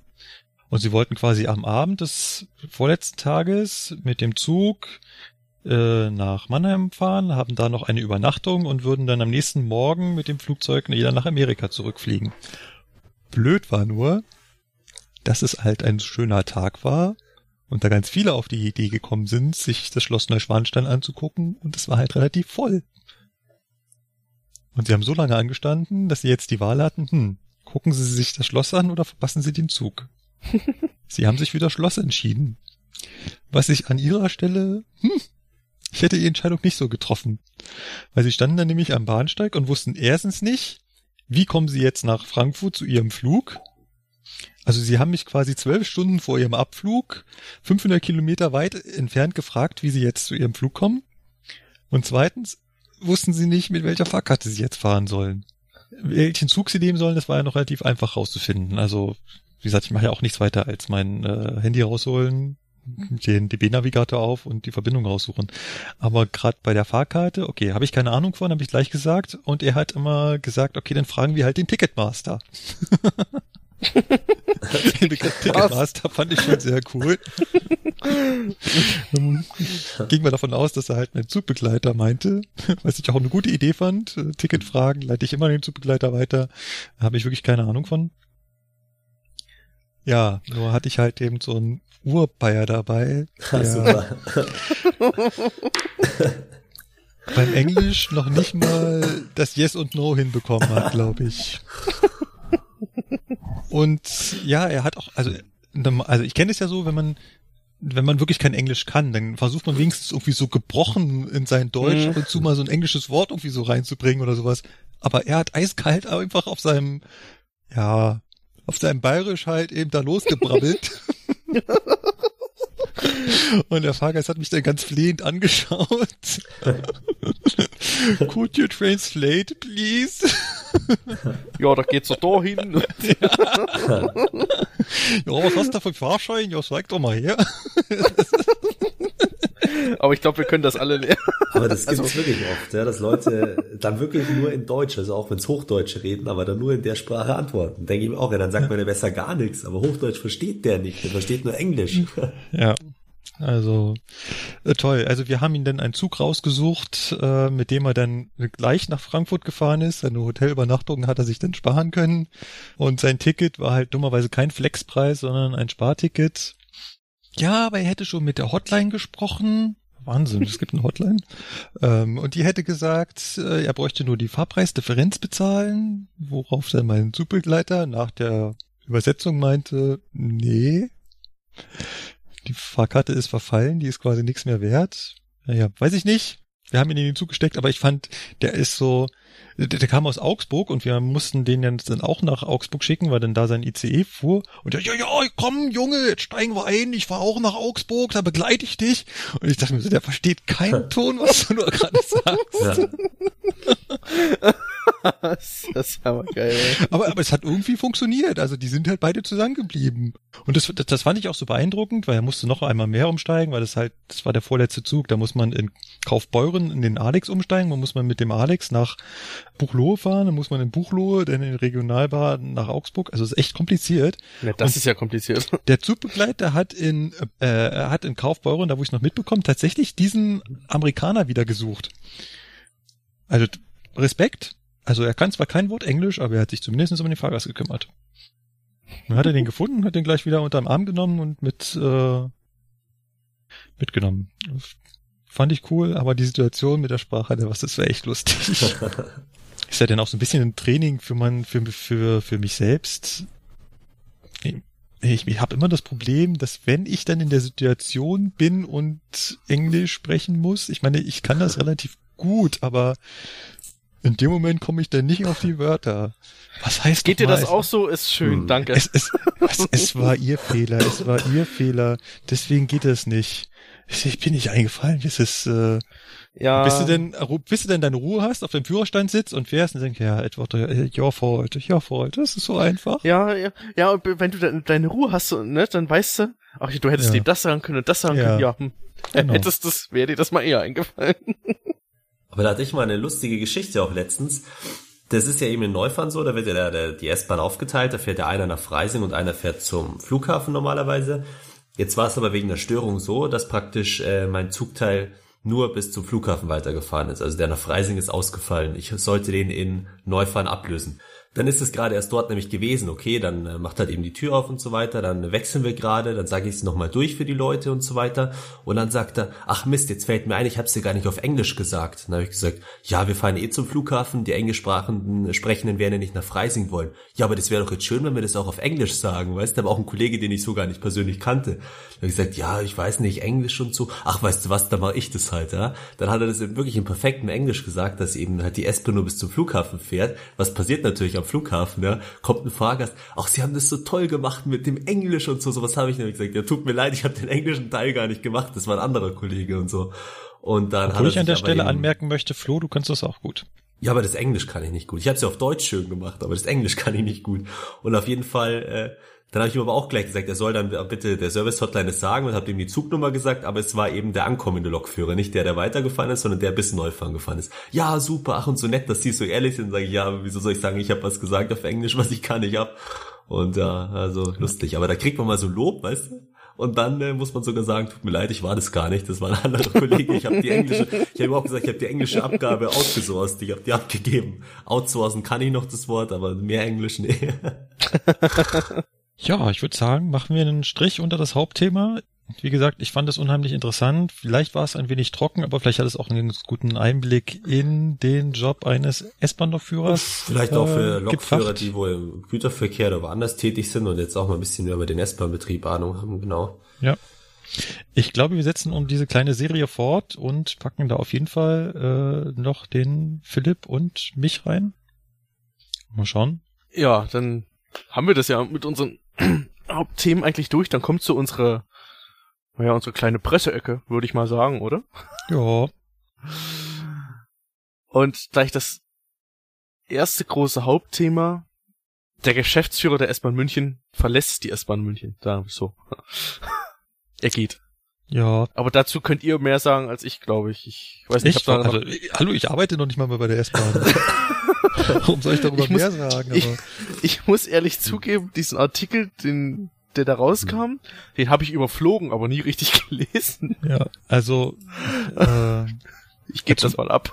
Zuerst einmal, ich kann ihn ja quasi nur aus meiner Ausbildung. In der Ausbildung habe ich noch ihn, hat man ihn noch öfter getroffen, weil da gibt's so Azubi-Veranstaltungen, da ist er halt mal dabei. Ja, und er war ein unheimlich sympathischer Mensch, der Herr Weißer.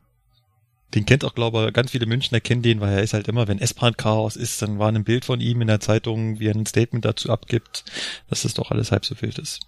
Ja. Und der hört jetzt auf nach acht Jahren, die er das hier gemacht hat. Lustig ist, wie viel denn die Zeitung da immer hineininterpretieren. Also in der offiziellen Meldung heißt es eigentlich aus gesundheitlichen Gründen. Das hat er wohl auch so an, in einem Brief an seine Mitarbeiter geschrieben, wenn ich das richtig verstanden habe. Und in der Presse heißt es dann aber, ja, und die S-Bahn ist jetzt führungslos und hat keinen Plan mehr. Und in einem anderen Presseartikel steht dann, ja, jetzt hat die S-Bahn endlich die Zeichen der Zeit erkannt und wechselt ihre Führungsriege aus. Und dann, hä? Ich glaube, der war einfach nur fix und alle. Und das hat man ihm auch so ein bisschen angesehen. Also über die Jahre hinweg, ich habe das Gefühl, er ist immer bleicher und immer schmächtiger geworden und ihn hat der Job etwas aufgefressen. Er war auch überzeugter S-Bahner. Also den konntest du mit dem größten Problem konfrontieren und dann hat er dazu gelächelt und hat gesagt, oh, ist das alles toll und das funktioniert super und wir arbeiten ja kräftig und äh, der war atemberaubend, der Mensch. Ja, und toll. vor allen Dingen, also wie lange war denn der Weißer jetzt eigentlich da? Also Acht genau. Jahre. Acht Jahre waren es, ne? Okay. Man muss sagen, hat sich auch gut um Mitarbeiter so immer gekümmert und informiert. Ich weiß noch manchmal, wenn man den auch betroffen hat im Dienstgebäude unten beim Gang, hat er sich informiert, ah, Lokführer, und wie ist die Schicht verlaufen? Haben sie was gemerkt von dem Polizeieinsatz am Hauptbahnhof? Wurden sie aufgehalten? Hat gesagt, nee, ich habe jetzt erst Dienstbeginn. Ach, haben sie es gut? Ja, wir hatten da wieder ein Problemchen, da wünsche ich ihnen eine ruhige Schicht und so. Ich kann nichts Schlechtes über ihn sagen, ja. Mal schauen. Es gibt schon einen Nachfolger. Äh, wie persönlich ist er jetzt nicht. Äh, der war auch mal bekannt. bei der S-Bahn. Der war ich wollte gerade sagen, der war, Jahren, war ja. er soll schon mal bei der S-Bahn gewesen hm. sein, genau. Aber da, da hat er auch die Geschäftsleitung gemacht, hat sich das aber mit. Da weiß ich Details nicht, aber er war auf jeden Fall schon mal bei der S-Bahn München tätig vor ein paar Jahren. Nun gut, mit einher geht auch eine Umstrukturierung. Das steht auch in den Zeitungsartikeln. Es ist wohl so, dass die S-Bahn München, die ja aktuell Teil der DB Regio AG ist, da irgendwie rausgelöst wird und irgendwas anderes ist. Allerdings weiß die Zeitung nicht was und wir wissen auch nicht, was da genau kommt. Es wird irgendwas umstrukturiert. Schauen wir mal, was da kommt. Zum ersten ersten soll es ja kommen. Ja, mal gucken. Es sind ja noch ja. ein paar Monate Zeit.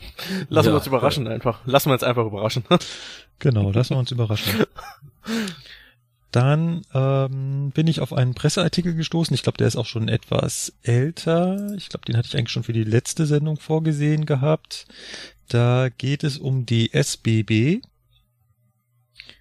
Sag mal, ihr kennt doch von der SBB, das habe ich erst neulich gelernt, Entschuldigung, deswegen muss ich euch fragen. Dieses SBB-Logo besteht doch immer aus dreimal drei Buchstaben. Ja, ne? für die, für diese französische irgendwie und die, die italienische Region. Toll, wieso wisst ihr das? Ja, aber also SBB ich jetzt nicht gewusst, ja auch schweizerische ich, äh, Bundesbahnen, nicht nur Bahn, sondern Bahnen, also Mehrzahl. Ja, also. Also ich hätte, ich hätte nicht gewusst. Also die, die, die anderen sind also quasi einfach nur das einmal das SBB in Französisch und das einmal das genau. SBB in Italienisch. Mehr ist das nicht. Ist ja auch immer ach, logisch, ach, weil in der Schweiz gibt's ja Teile, da sprechen die nur Italienisch und dann können die ja mit ja. Schweizer Bundesbahn auf Deutsch nichts anfangen. Genau. Ach, du meinst, ach, du meinst dieses SBB, CFF und FFS? Genau. Oder? Das ist ah. einmal nochmal Italienisch und einmal noch äh, Französisch. Ja gut, ich habe nur Deutsch als erste Fremdsprache und Englisch als zweite Fremdsprache da, deswegen weiß ich das nicht. genau. Da bin ich äh, gewundert, weil irgendwann saß ich mal in einer Gastfahrt im Eurocity und der ja da aus der Schweiz kommt und da dachte ich, jetzt gucke ich einfach mal auf Wikipedia, was das eigentlich heißt. Oh, das sind einfach nur die Sprachen in der Schweiz. Macht irgendwie okay. Sinn. ja. Ja, worum geht's in dem Artikel? Es ist vor allem ein Artikel einer schweizerischen Zeitung, das fand ich halt ganz interessant. Und da geht es SBB als Vorbild für die Deutsche Bahn. Und ich finde, der lohnt sich durchzulesen, weil er nicht ganz so wie die übliche deutsche Presse so sehr auf der S-Bahn rumhackt, sondern auch so ein bisschen zeigt, was die äh, Schweizer anders machen. Und was halt so eine Zahl ist, die immer wieder erwähnt wird, ist die Finanzierung des schweizerischen Eisenbahnnetzes. In Deutschland ist es so, dass wenn man dann, wenn man das Geld, was man für die Bahn ausgibt, auf jeden einzelnen Bundesbürger runterrechnet, also du nimmst die Milliarden, die du in das Schienennetz und in die Subventionen und so weiter steckst, teilst die durch 80 Millionen, dann kommt bei uns 56 Euro raus. Macht man dieselbe Rechnung mit der Schweiz, kommt 383 Euro raus. Huh. Also die stecken viermal, wartet, ich nehme mal schnell den Taschenrechner. 383 durch 56. Oh, das sind genau sechs. Sie äh, stecken genau sechsmal so viel Geld in ihre Eisenbahn als die Deutschen. Das ist schon was, das ist schon krass, ne? Das, das ist ein richtiges schon, Bahnland, kann man sagen, ja. Da ja. schwärmen ja alle Eisenbahnfans von der Schweiz. Ja. Dass es ein Bahnland ist, zeigt auch die nächste Zahl, und zwar 20 Prozent aller Personenfahrten sind Fahrten mit dem Zug in der Schweiz. Also jedes äh, fünfte Mal, wenn irgendjemand mit sich fortbewegt, dann ist das mit dem Zug. In Deutschland sind es gerade mal acht Prozent. oh, Wahnsinn. Obwohl man sagt, wir haben hier in Deutschland so ein dichtes Eisenbahnnetz, unvergleichbar mit anderen Ländern, Trotzdem fahren jetzt deutlich weniger mit der Bahn als ähm, in der Schweiz. Und der Artikel erklärt auch so ein bisschen, dass es in der Schweiz ein vernetztes Verkehrssystem ist, wo wirklich die Bahnen mit den Bussen und anderen, die sind exakt aufeinander abgestimmt. Da arbeiten die wirklich Hand in Hand, was den Takt angeht. Nenne das ein, äh, äh also in den Takt sind quasi sämtliche Verkehrsmittel integriert finde ich tolles, tolle Idee, tolles Konzept, was dahinter steckt. Bei uns wird ja, ja alles ausgeschrieben, dann auch die ganzen Busunternehmen, wo oft privat sind und dann ihre eigenen Fahrzeiten einfach mal so legen, ja. wie sie es wirtschaftlich halt am besten erachten. Ja, ja, man muss sich das ja mal vorstellen. Ich meine, bei uns sind schon auf der Schiene mehrere unterschiedliche Bahnunternehmen äh, unterwegs, die eigentlich mit, nichts miteinander zu tun haben wollen und können und dürfen. Und das gleiche haben wir ja beim bei den Bussen auch. Also hier zum Beispiel, wenn man das sieht, unsere Busse hier in München, auch wenn die alle gleich lackiert sind mit MVV und MVG, wenn man da mal genau hinschaut, dann steht da immer drauf, betrieben von und irgendein kleines Busunternehmen. Mhm. Wobei, da aber ist ein bisschen Unterschied, weil hier in München sind es keine Subunternehmer, sondern hier sind es Kooperationsunternehmer. Also es ist dann schon alles in Absprache praktisch ja. mit der MVG. Ja. Die schreibt es nicht aber linienweise aus, es sind auch dann einzelne Umläufe. Also das wäre ja. so, wie wenn man jetzt sagen würde, auf einer Regionalzugstrecke fahren drei EVUs und äh, einen Tag später ist immer ein anderes EVU drauf. Und das ist eins, was das alles bezahlt. So, und jetzt muss man sich vorstellen, dass die alle irgendwie zusammen in einem Takt miteinander und dann aufeinander warten und alles kann ich mit der gleichen Fahrkarte fahren. Das ist ja auch das, was äh, in der Schweiz so schön funktioniert. Und also Davon sind wir so weit, kilometerweit Da entfernt. war man ja eher mal. Es gab doch mal so, so Postbusse und so weiter, aber man hat ja alles privatisiert. Also es ist ja in Deutschland eher das Gegenteil, dass man ja genau das nicht will, sondern schauen will, dass man halt eben alles in Ausschreibungen festlegt und dadurch halt ja. kocht jeder sein eigenes Süppchen, ganz klar. Man kann ja keine zentrale Leitstelle dann machen für alles. Oder es wäre zumindest ein Riesenaufwand. Und das spart man sich ja. halt dann. Man will ja Kosten sparen und nicht äh, noch neue Kosten aufbauen. Tja, und was auch noch so kurios ist, dann heißt es ja, in Deutschland haben wir so hohe Verspätungen, weil das Schienennetz so dicht befahren ist. Wir haben so viele Züge auf unserem Schienennetz, da ist Verspätung vorprogrammiert. Das Streckennetz der Schweiz ist dichter und stärker befahren als das deutsche. Gut. Wir verlinken den Artikel äh, in den Show Notes. Und dann haben wir ganz zum Schluss noch einen Presseartikel und da, ich weiß nicht, ob ihr das mitbekommen, und zwar ist das in, das ist in Österreich, glaube ich, passiert. Wenn ich das äh, richtig mitbekommen habe. Und zwar geht es da um eine, um Lehrer und eine Schulklasse, die wohl auf einem Ausflug waren und mit dem Zug zurückfahren wollten und dann hätten sie wohl beinahe ihren Zug verpasst und damit das nicht passiert, sind sie über geschlossene Bahnschranken gegangen. Also eine Gruppe von Kindern, 83 Kinder, sind unter geschlossenen Bahnstranken von den Lehrerinnen hindurchgelotst worden, um den Zug noch zu erreichen. Und also wenn, wenn man das so hört, denkt man ja, oh mein Gott, also was hätte da schiefgehen können? Wie kommt man denn auf so eine dämliche Idee? Also so selten dämlich kann man doch gar nicht sein. Kurios ist auch, dass bei der Gruppe waren auch sieben Eltern dabei, die das scheinbar nicht gestört hat. also wenn man sagt, es waren jetzt nur die Lehrerinnen und die Lehrerinnen haben sich falsch verhalten, gut, aber es waren auch noch Eltern dabei und die scheint das auch nicht gestört zu haben. Den Stein des Anstoßes waren Augenzeugen, die das gesehen haben und die daraufhin die Polizei gerufen haben. Aber die Geschichte endet hier nicht, sie wird noch kurioser, denn daraufhin wo denn, also für die Lehrerin kamen Folgen zu. Ähm, es waren äh, vier Lehrerinnen, Drei davon äh, durften irgendwie weiter unterrichten, aber eine äh, wurde gekündigt.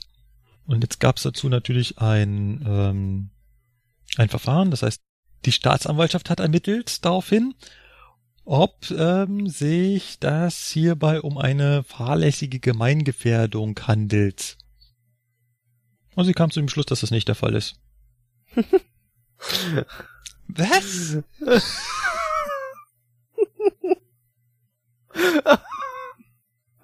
es gab keine ähm, konkrete Gefährdung. Manchmal muss man sich schon fragen, ne? Also ich meine, da regen wir uns ah. Lokführer auf, wenn irgendwie einzelne Personen über den über die Schienen rennen und hier wird hier werden 83 Kinder über einen Bahnübergang äh, geschleust und keine konkrete Gefährdung. Ja, erst wenn der Zug gekommen wäre, dann hätte es eine konkrete Gefährdung wahrscheinlich. Ja. Das ist schon Wahnsinn. Ja. Wahrscheinlich muss da sogar noch der Lokführer erstmal eine Schnellbremsung ausführen, erst dann zählt. Nee, das ja, das ja, das ja wahrscheinlich sowieso, ne? Das wäre wahrscheinlich eine, eine Voraussetzung dafür. Aber so Fälle hörst du auch mal in Deutschland oft zu irgendwelche Justizsachen, wo du dir einfach nur denkst, was sind das für Urteile, also. Na, in, Deutsch, in Deutschland muss so ein Urteil wie das hier genauso in Deutschland geben könnte. Also es kommt halt auf die Richter, auf die Entscheider halt drauf an. Na, in Deutschland musst du halt erst durchziehen, bevor es zur Straftat wird. Ja, aber in so einem Fall jetzt mit 83 Kindern, die man geschlossene Bahn. Ja, gut, okay. Ja, also, gut. Äh, kurze Anmerkung, es war kein Urteil, es war nur die Staatsanwaltschaft, die ermittelt hat. Das, das war noch kein, hat, hat noch, von dem Fall nichts mitgekriegt, soweit. Äh, war noch kein Richter daran beteiligt, so. nur die Staatsanwaltschaft hat jetzt die Ermittlung eingestellt. Die Gerichtsverhandlung wird jetzt noch kommen, weil die Frau klagt natürlich gegen ihre Kündigung und daraufhin muss sich dann das Gericht damit beschäftigen, ob die Kündigung rechtens ist. Aber allein diese äh, ja, diese Entscheidung der Staatsanwaltschaft ist für mich so nicht. Also es kann natürlich irgendein juristisches Hickhack sein, dass es jetzt heißt, ja, die dürften nur ermitteln, wenn und aber dieses Zeichen, was darauf, was, was das aussendet, nach Motto, ja, es ist keine Gefährdung, wenn man über den Bahnübergang geht, schon gar nicht, wenn man das mit einer, mit einem Haufen Kinder macht. Nee, Entschuldigung regt mich auf sowas. Und es ist auch keine ja. stillgelegte Strecke oder sowas. Nein. man braucht ja äh, erstmal, man kennt ja das wie die Presse immer, weißt ja. du, erstmal braucht man Nein, unter dem Artikel war. war. das unter dem, äh, ja, unter dem Artikel haben Leute gepostet, die die Stelle kennen und meinen, da würden, das würde kurz hinter einer ja, Kurve liegen, die Züge würden da mit 120 kmh langfahren. Mhm. Äh, die Kurve liegt irgendwie, ach hier, gleich der erste. Und die nächsten, die keine Ahnung vom Eisenbahnbetrieb haben. Diesmal die Staatsanwaltschaft. Keine 500 Meter Sichtweite nach Norden, da ist gleich eine Kurve. Das sind bei der Streckengeschwindigkeit, in Klammern an dieser Stelle 120 kmh, also weniger als 15 Sekunden. In der Zeit die Gefahr A wahrnehmen, B richtig einschätzen und C eine Gruppe von in dem Moment wohl ziemlich verschreckten Volksschulkindern aus dem Gefahrenbereich zu bringen, ist dann doch wohl eher sportlich. Mhm. Hm. Ja, Kopfschüttelurteil halt. Also Urteil war es ja noch ja. kein, aber es halt die, die Staatsanwälte ja. sagen, ja. Gut. Da fällt einem echt nichts mehr dazu ein, ne? Genau. Außer, dass wir zum Feedback kommen. Ach so, ja, genau. Dir sollte da immer was dazu einfallen, Philipp. Wenn wir nicht weiter wissen. Oh, ihr kennt meinen Kopf, der ist nicht so geistreich. Ähm, also auf Facebook hat uns Feedback erreicht vom Bahncast. Alle Grüße, Bahn Bahncast an den Kollegen. Genau, hallo. hallo, mal wieder eine schöne Folge von euch. Mir gefällt vor allem das Prinzip mit keinem festen Thema in der Sendung. Solltet ihr regelmäßig machen. Zum Thema ZDF Zoom Sendung Natürlich wird da etwas auf die DB eingehauen, allerdings, wie ich finde, auch zu Recht. Die DB setzt, beziehungsweise hat, wie ich finde, ihre Prioritäten einfach falsch gesetzt. Dieses sollte man auch klar sagen, allerdings gestehe ich auch ein, dass die DB auch wieder zurückrudert und mittlerweile in einigen Sachen wieder in die richtige Richtung fährt. Gruß zur Zeit aus Berlin von der Innotrans. Ja. Mir, mir hat das in der letzten Sendung auch Spaß gemacht, ähm, kein Hauptthema zu haben, sondern einfach so dahin quatschen zu können. Ja, es war schön, locker, entspannt. ja.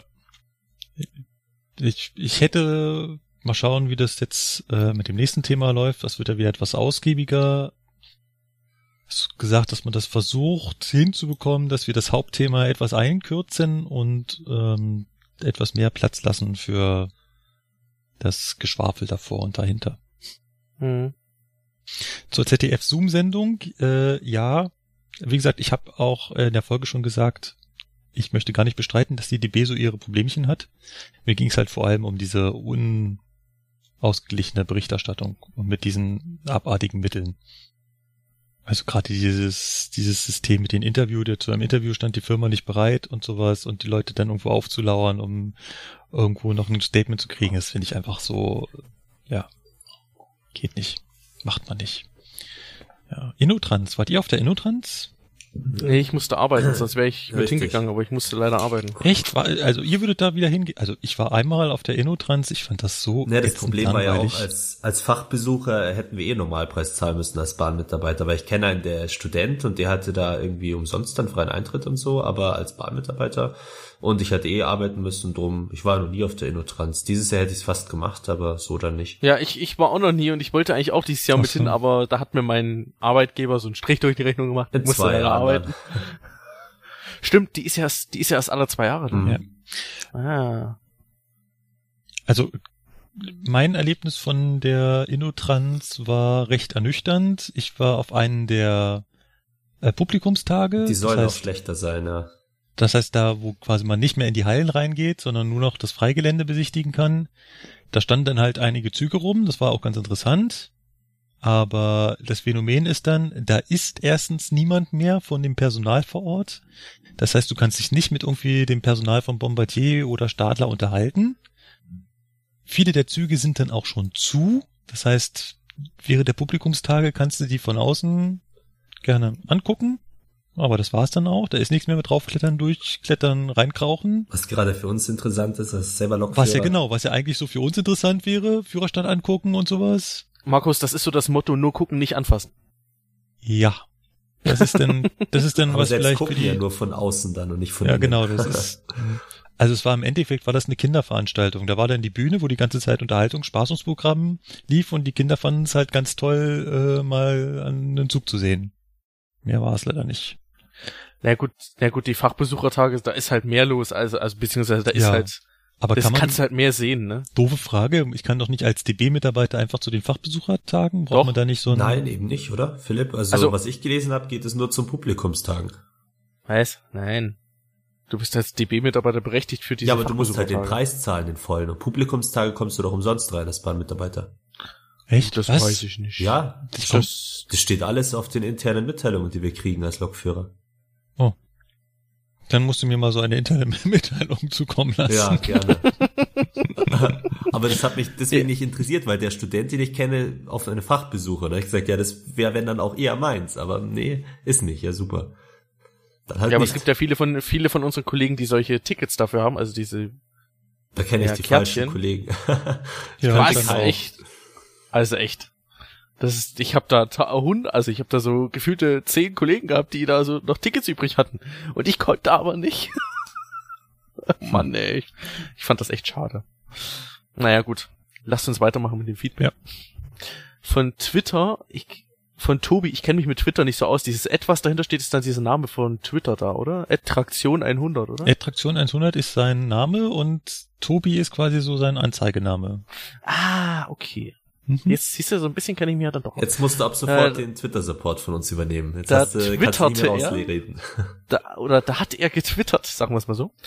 Äh, Ed Air Highlighter ein weit verbreiteter Irrtum, dass die, dass bei ICEs mit Lounge die Scheibe bei Schnellbremsung milchig wird. Dem ist nicht so. Gut, das hatten wir ja vorhin schon erwähnt. Genau, das haben wir gleich am Anfang der Sendung korrigiert. Und da hat auch noch mal nachgetwittert, weil jemand nachgefragt hat, ja, das passiert halt nur, wenn man den Schalter dafür benutzt oder wenn die Teileinheit keine Bordnetzversorgung mehr hat, zum Beispiel Hauptschalter ja. aus. Genau. Dann kam vom Tobias Kest, Kestin, ich hoffe, ich spreche das richtig aus. Dank der sau saucoolen Alps und Air habe ich mich eben mit fast auf Augenhöhe mit einem Bahner unterhalten. Wusste sogar, was ein, ich tippe mal, dass es soll Bereitsteller heißen, ist. Nee, was ein Bereitstellen ist. Man tut bereitstellen, ist ja auch klein geschrieben. Dieses ja, Niveau ja, okay. hier mal wieder. Ja, ja, nee, okay. Was ein, naja, was klingt für, klang jetzt gerade für mich ein bisschen komisch, aber okay. Hm, der kommt aus der kommt aus äh, äh, Rheinland, äh, aus Nordrhein-Westfalen, aus dem Pott, glaube ich. Das ist halt so. Ach so, okay. Ja, ich weiß doch, ich komme von der anderen Seite vom östlichsten ne? Bereich, den es gibt. Na, so, so ganz östlich ist es ja noch nicht so, ne? Also, Aber schon die Region, äh, die dazugehört zum äußersten Osten. Nur so fast. ganz. Und, und dann noch unten drunter Ed Alpsonair übrigens. Ich hörte, dass Zugverspätung keine Entschuldigung fürs zu spät kommen ist. Ja, das Thema hatten wir ja heute schon. Also, ja, genau. Wie gesagt, bei Schülern funktioniert das noch. Den kann man sowas wie die Schule mitgeben, weil da geht man davon aus, dass die im Zweifelsfall womöglich einfach nur äh, irgendwo gechillt haben. Aber bei Erwachsenen, die irgendwo arbeiten, ist man leider für seinen Arbeitsweg selbst zuständig. Kommt drauf an, wo man arbeitet. Bei dem einen ja dann scheinbar nicht. Ja, also. Vielleicht war der ja Lehrer, weißt du, dass man das dann dem Direktor vorlegen muss.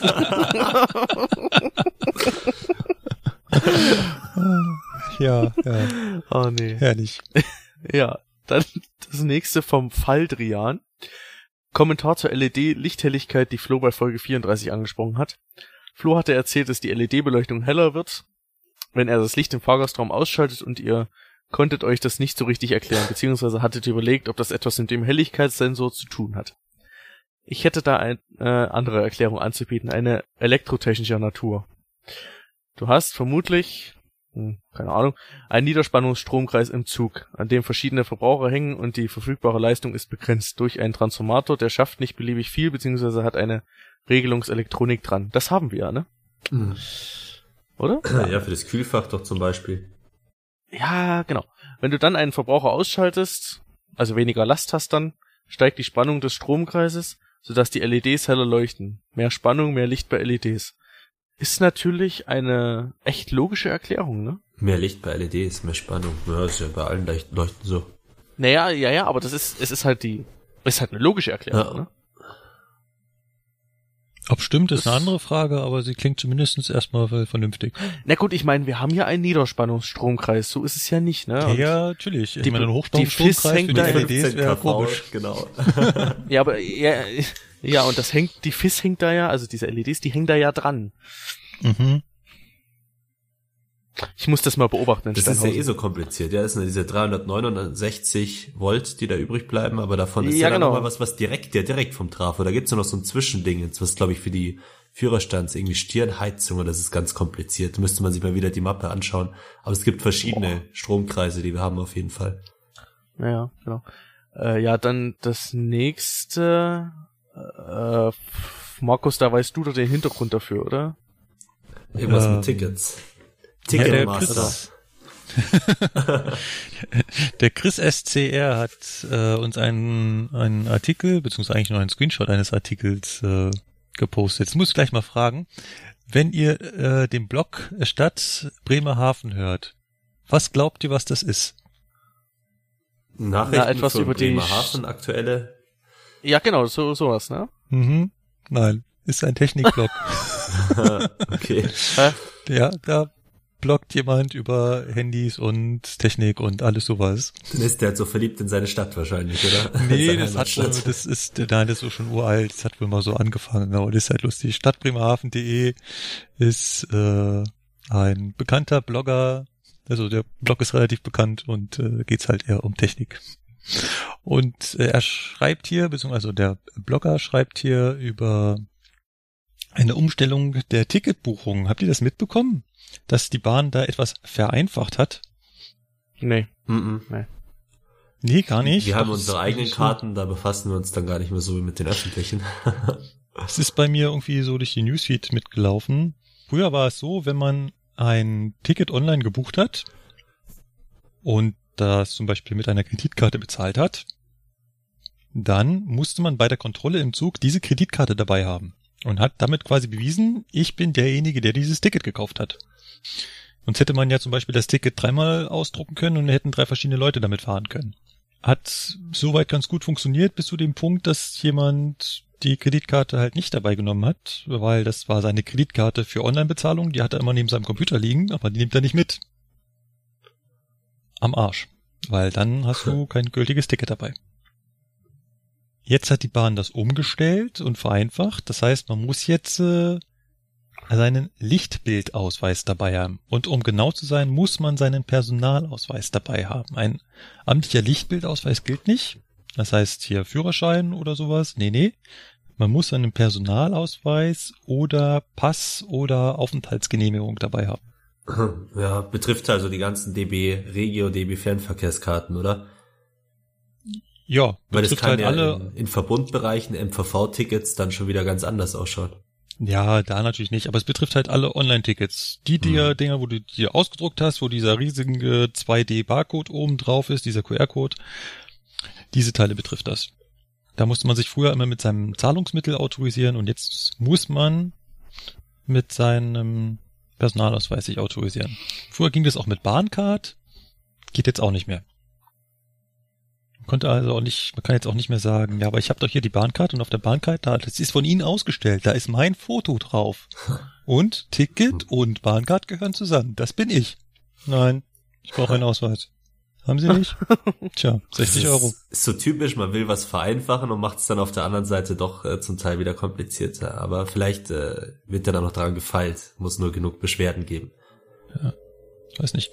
Ich habe ja so ein bisschen die Vermutung, dass die Bahn das nicht ganz freiwillig macht.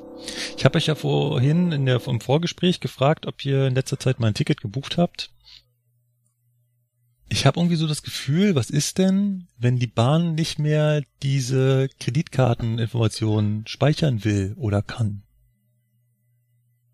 Wenn das der Hintergrund ist. Sie kann das gar nicht mehr als Nachweis nehmen, weil sie die Zahlungsinformationen nicht mehr hat. Weil sie die vielleicht ausgesourced hat. Aber Bahncard wäre ja zumindest noch ein gutes Argument. Und die hat man ja immer dabei, dann man mit der Bahn fährt oder sollte. Ja, Bahncard wäre ein Argument. Ja, Ausweis wäre, äh, äh, äh, Fahrerlaubnis wäre auch ein Argument. Das ist auch ein amtliches Lichtbildausweis. Das hat der deutsche Staat ausgegeben. Da ist ein Lichtbild drauf. Mein Name. Was soll daran schiefgehen? Verstehe ich nicht. Also, das ist, ich finde das kurios. Wenn sie es vereinfacht haben hätten wollen, hätten sie halt jetzt beides zugelassen. Das wäre vereinfacht gewesen. Mhm. Aber Deswegen, nicht. Ich sag ja, vielleicht äh, kommt es ja dann noch, dass man sagt, äh, man aber nicht umstellen. Ja. Mit umstellen vereinfacht man nichts, man bringt die Leute nur durcheinander. Aber vereinfacht dahingehend, wie du sagst, äh, wenn man seine Online-EC-Card oder Mastercard-Nummer äh, angibt, hat die Mastercard daheim liegen und äh, ist dann sofort ja. ein Schwarzfahrer. Ja. Und ich, ich also, finde den Pass, also ich bin einer, der hat den schon immer dabei oder Personalausweis halt eins von beiden. Und äh, ist wahrscheinlicher, dass man den dabei hat, als wie irgendeine so Mastercard, die ja, vielleicht also ich glaube, es gibt findet. Menschen, ich weiß nicht, ob ich die in die Aluhut-Fraktion stecken soll oder nicht, aber äh, die sagen, sie haben den Personalausweis nicht dabei. Der liegt zu Hause, da wo er hingehört. Ist aber auch gefährlich, wenn zu Hause eingebrochen, aber gut, da liegt die Mastercard da und dann wird die mitgenommen. Ja, man weiß natürlich nie, ja. es ist immer so eine, so eine Sicherheitssache irgendwo auch. Dann sind wir auch durch äh, Twitter durch. Das nächste Feedback kam per E-Mail. Wow, ganz altmodisch per Mail. Gibt's auch noch was? Ja. Sowas gibt's noch, ja, Flo. per Fax haben wir eigentlich auch irgendwas hier. Haben wir eine Faxnummer? nee, Oh, das wäre nee. geil. Faxnummer haben wir nicht. Schade. Ähm, genau, also zurück zu der E-Mail, gell? Weil, ne? Ja. Du, du, du, wir kommen hier wieder vom Thema ab. Ja. So. Vom Jakob Kreuzfeld. Ich, ich denke mal, das glaub, wird der richtige Name sein. Ich glaube, so heißt der nicht wirklich. Ich, ich weiß es nicht. Ich habe es jetzt einfach nur so. Das wäre schon ein toller Name. Äh, wer? Okay. Also in der E-Mail steht drin, Moinsen. Durch Zufall bin ich über eure Podcast-Seite gestolpert. Ich hätte mal eine Idee für ein Thema. Deppen am BÜ. Hatten wir doch schon in Österreich. Ich bin nun seit über 20 Jahren Lokführer und irgendwie habe ich den Eindruck, dass immer mehr dumme Leute über geschlossene Bahnübergänge laufen. Vielleicht könnt ihr mal den anderen Nicht-Bahn Bahner Zuhörern erzählen, dass 150 Tonnen im Kreuz ungesund sind und es im Übrigen mit 350 Euro Strafe auch nicht gerade billig ist. Ja, und hier noch etwas Satire, also das ist so ein Link, der dann auf einer, naja, ich Stupedia, nenne jetzt mal Art Wikipedia-Seite genau führt. Ja. Ich glaube, ich habe das mit meinem Rent vorhin über die Lehrerin erschlagen. Was ja. ich davon halte. Ja. So, jetzt kommt dann wieder etwas von BW Captain. Hallo Leute, ich habe euren YouTube-Kanal erst vor kurzem gefunden und finde bis jetzt alle Folgen sehr interessant und informativ. Da ich in knapp zwei Wochen die lange normale Ausbildung zum IPLT in Kempen bei DB Regio Alger Schwaben beginne. Ich hätte für euch ein paar Diskussionsthemen, Fragen für euren nächsten Podcast. Wie läuft das bei einer kompletten Sperrung von Bahnhöfen? Ich denke da aktuell an die Sperrung München Hauptbahnhof München Parsing ab. Wie bekommt ihr das mitgeteilt? Was ändert sich dann alles für euch mit der Mitteilung? Wie läuft das denn ab mit den Änderungen der Schichten? Wie läuft das alles, also die Weitergabe der ganzen Infos zur Sperrung und Schichtänderungen ab? Genau, ja, vielleicht sollten wir das erstmal abarbeiten, ne? Um, die E-Mail ist noch länger, ja. Ich weiß nicht, wollen wir das jetzt besprechen? Ja, für ja. den S-Bahn-Teil erstmal. Du kriegst äh, vom Fahrdienstleiter dann immer die, die Info, dass eben gerade es nicht weitergeht. Du bleibst also mit deinem Zug stehen und dann hast du den Auftrag als Lokführer selber die Liniendisponenten, also den, den Zugfahrtdisponent anzurufen in der TP. Wenn es der nicht schon vorher weiß, ist natürlich oft der Fall, dass der Fahrdienstleiter das vorher schon mal weitergibt. Wir Lokführer müssen trotzdem nochmal nachfragen. Und anschließend, ja, meldet man sich äh, bei dem, sagt dem halt, was Sache ist, was einem der Fahrdienst gesagt hat, ist eine ungefähre Prognose. Und dann informiert man halt die Fahrgäste. So ist da immer das Prozedere. Und sollte sich das Ganze länger rausziehen, dann macht man mit Absprache mit dem äh, Personaldisponenten äh, eine Schichtenänderung. Also man sagt dem zum Beispiel, du Kollege, pass auf, den Zug am Ostbahnhof in einer Stunde kann ich dir leider nicht übernehmen, musst eine Bereitschaft runterschicken. Ah, nett, danke, dass du mir das sagst. Und handelt es dann mit dem alles ab, was so im Schichtverlauf anstehen würde, wo man nicht hinkommt. Ist so, also der Fall trifft jetzt zu, wenn du quasi der erste Zug bist, der davon direkt betroffen ist. Mhm. Wenn du jetzt aber quasi im Netz irgendwo rumfährst und das erst im späteren Verlauf auf dich zukommt, dann hast du natürlich nichts mit dem Fahrdienstleiter zu tun, dann geht das alles über die Transportleitung, also die bei der S-Bahn äh, Liniendisponenten heißen die dir dann sagen, was, was du zu tun hast. Gibt's ja auch die, gibt's ja auch äh, vor, sich vorher ausgedachte Konzepte, Notfallprogramme, die dann ähm, allen Lokführern mitgeteilt werden, meistens über SMS. Er sagt, wir fahren jetzt äh, Notfallprogramm sowieso und dann weiß jeder Lokführer ungefähr, wie sein weiterer Linienverlauf ist. Was ich sagen muss, wo ich auch den Fahrdienstleiter Stammstrecke oder ich weiß nicht, ob die da vielleicht eine Funktion haben an dem ESTW zum Einschalten immer lobe, dass wirklich, wenn jetzt im Stammbereich irgendwas ist, man sagt zum Beispiel, es ist gerade am Hauptbahnhof unten tief eine Fahrzeugstörung. Und dann wird schon geschaut, dass man immer an den Bahnsteigen rechtzeitig die Züge praktisch mit LZB halt praktisch anhält, also jetzt nicht Nothalt, aber im Sinne von der Lokführer muss jetzt an der Donnersberger Brücke stehen bleiben und kann nicht bis zur Hackerbrücke fahren, auch wenn der Block vor der Hackerbrücke frei wäre sondern mhm. es wird dann schon geschaut, ja. nicht im Blockabstand, sondern im Haltepunkt oder Bahnhofsabstand, sage ich mal, die Züge anzuhalten. Ja. Und das Und möglichst dafür zu sorgen, gut. möglichst dafür zu sorgen, dass keine Züge im Tunnel stehen bleiben. Ja, das ist auch eben und das genau das, was Markus gerade angesprochen hat, ist der neue Hintergrund. Deswegen es gilt, geht einfach darum, dass die Leute, also dass die Züge am Bahnsteig stehen, dass die Leute einfach normal aus dem Zug aussteigen können. Weil wenn der Zug zum Beispiel im Tunnel steht, im Tunnelabschnitt, birgt das bei manchen Menschen das Risiko, dass diese einfach ich sag jetzt einfach mal pauschal durchdrehen, wenn du so 20 Minuten lang im Tunnel stehst äh, und irgendeiner zieht dir die Notentriegelung. Und das will man halt verhindern, dass es dann zu einer noch einer größeren Sperrung kommt. Deswegen sagt man, die Züge werden am Bahnsteig zurückgehalten. Das ist das Einfachste, was es gibt. Und gut ist. Dadurch löst sich dann der Stau nachher auch etwas ja, fast schon schneller auf, weil die Züge mehr Vorsprung haben auf den anderen. Ja, das ist dann oft ärgerlich, weißt du, man sagt den Fahrgästen, ah, ich sehe, es ist grün, aber stellen sie sich darauf ein, bis zum Ostbahnhof längere Fahrzeit, es ist Stau und auf einmal geht der LZB halt hier irgendwie schon auf 3000 Meter vor und du denkst dir, hm, hätte ich mir jetzt sparen können. das ist mir schon zwei, dreimal passiert inzwischen. Ja, aber wie gesagt, es ist besser so, als wenn du mit den Leuten im Tunnel stehst. Ja. Das ist, Klar. Es ist einfach besser, so, ne? Aber wie gesagt, man stellt sich als Lokführer dann auf so einen zähflüssigen Verkehr ein und dann kommst du bis Ostbahnhof, kannst richtig schnell die Geschwindigkeiten ausfahren, bevor dir alle Blöcke frei sind. genau. Lieber so als andersrum. Also um das nochmal kurz zusammenzufassen, wer was sagt, hängt meistens davon ab, wer was zuerst weiß. Wir als Lokführer kriegen die Info entweder übers Diensthandy per SMS oder halt per App. Wenn es akut ist, dann über den Zugfunk. Also der Fahrdienstleiter der kommuniziert mit uns über den Zugfunk, die Transportleitung über das Handy. Und wenn es so große Auswirkungen hat, dass es wirklich den Schichtenablauf betrifft, dann kommuniziert man halt irgendwann äh, mit den entsprechenden Disponenten, die einen darüber informieren. Und nicht zu vergessen, im, im Stammbereich hier der, der Gruppenruf über Zugfunk von der Leitstelle, genau. der in letzter genau. Zeit richtig zuverlässig und schön funktioniert. Da kann schon eine halbe Minute, nachdem irgendwas eingetreten ist, sofort eine Info an alle Lokführer ausgegeben werden und die SMS kommt meistens erst zwei, drei Minuten später dann, bis die getippt ist. Ja. So, dann das nächste können wir überspringen, da ging es über autonom fahrende Züge. Das haben wir schon mal beantwortet in einer Folge. Okay, dann ein ganz anderes Thema. Was haltet ihr von, D von den DB-Zeitschriften? Gemeint sind jetzt die Monatsausgaben im IC, ICE und die ganzen bahninternen Zeitschriften wie Deine Bahn oder DB Welt. Lest ihr die Zeitung? Wie ist eure persönliche Meinung zu den offiziellen und bahninternen Zeitschriften? Ich möchte an dieser Stelle erwähnen, dass das, was er als erstes erwähnt, diese Monatsausgabe äh, da, äh, Mobil heißt die Zeitschrift, ne? Mhm, genau. Die liegt nicht nur im IC und ICE aus, sondern liegt auch in den Regionalzügen aus. Wir haben die auch im Zug. Stimmt, weil im 612, wenn ich mal nach Hause fahre, dann liegt die, dann hängt die da auch so rum. Genau. Stimmt. Und beim also Service Point liegt die auch oft rum. Zum Beispiel auch hier am Harrisforde, da haben sie es auch mal ausliegen. Also ich, ich finde den Mehrwert dieser Mobil jetzt nicht sonderlich.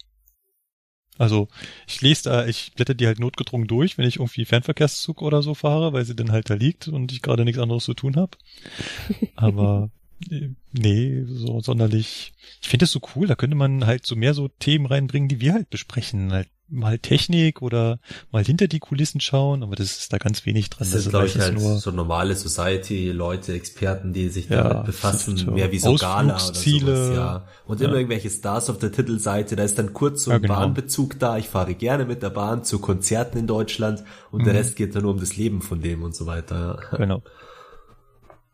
Ja, bahninterne Zeitschriften haben wir Deine Bahn und die Bewelt. Deine Bahn ist halt eine Zeitschrift, die von der äh, früher Eisenbahnunfallkasse, jetzt von der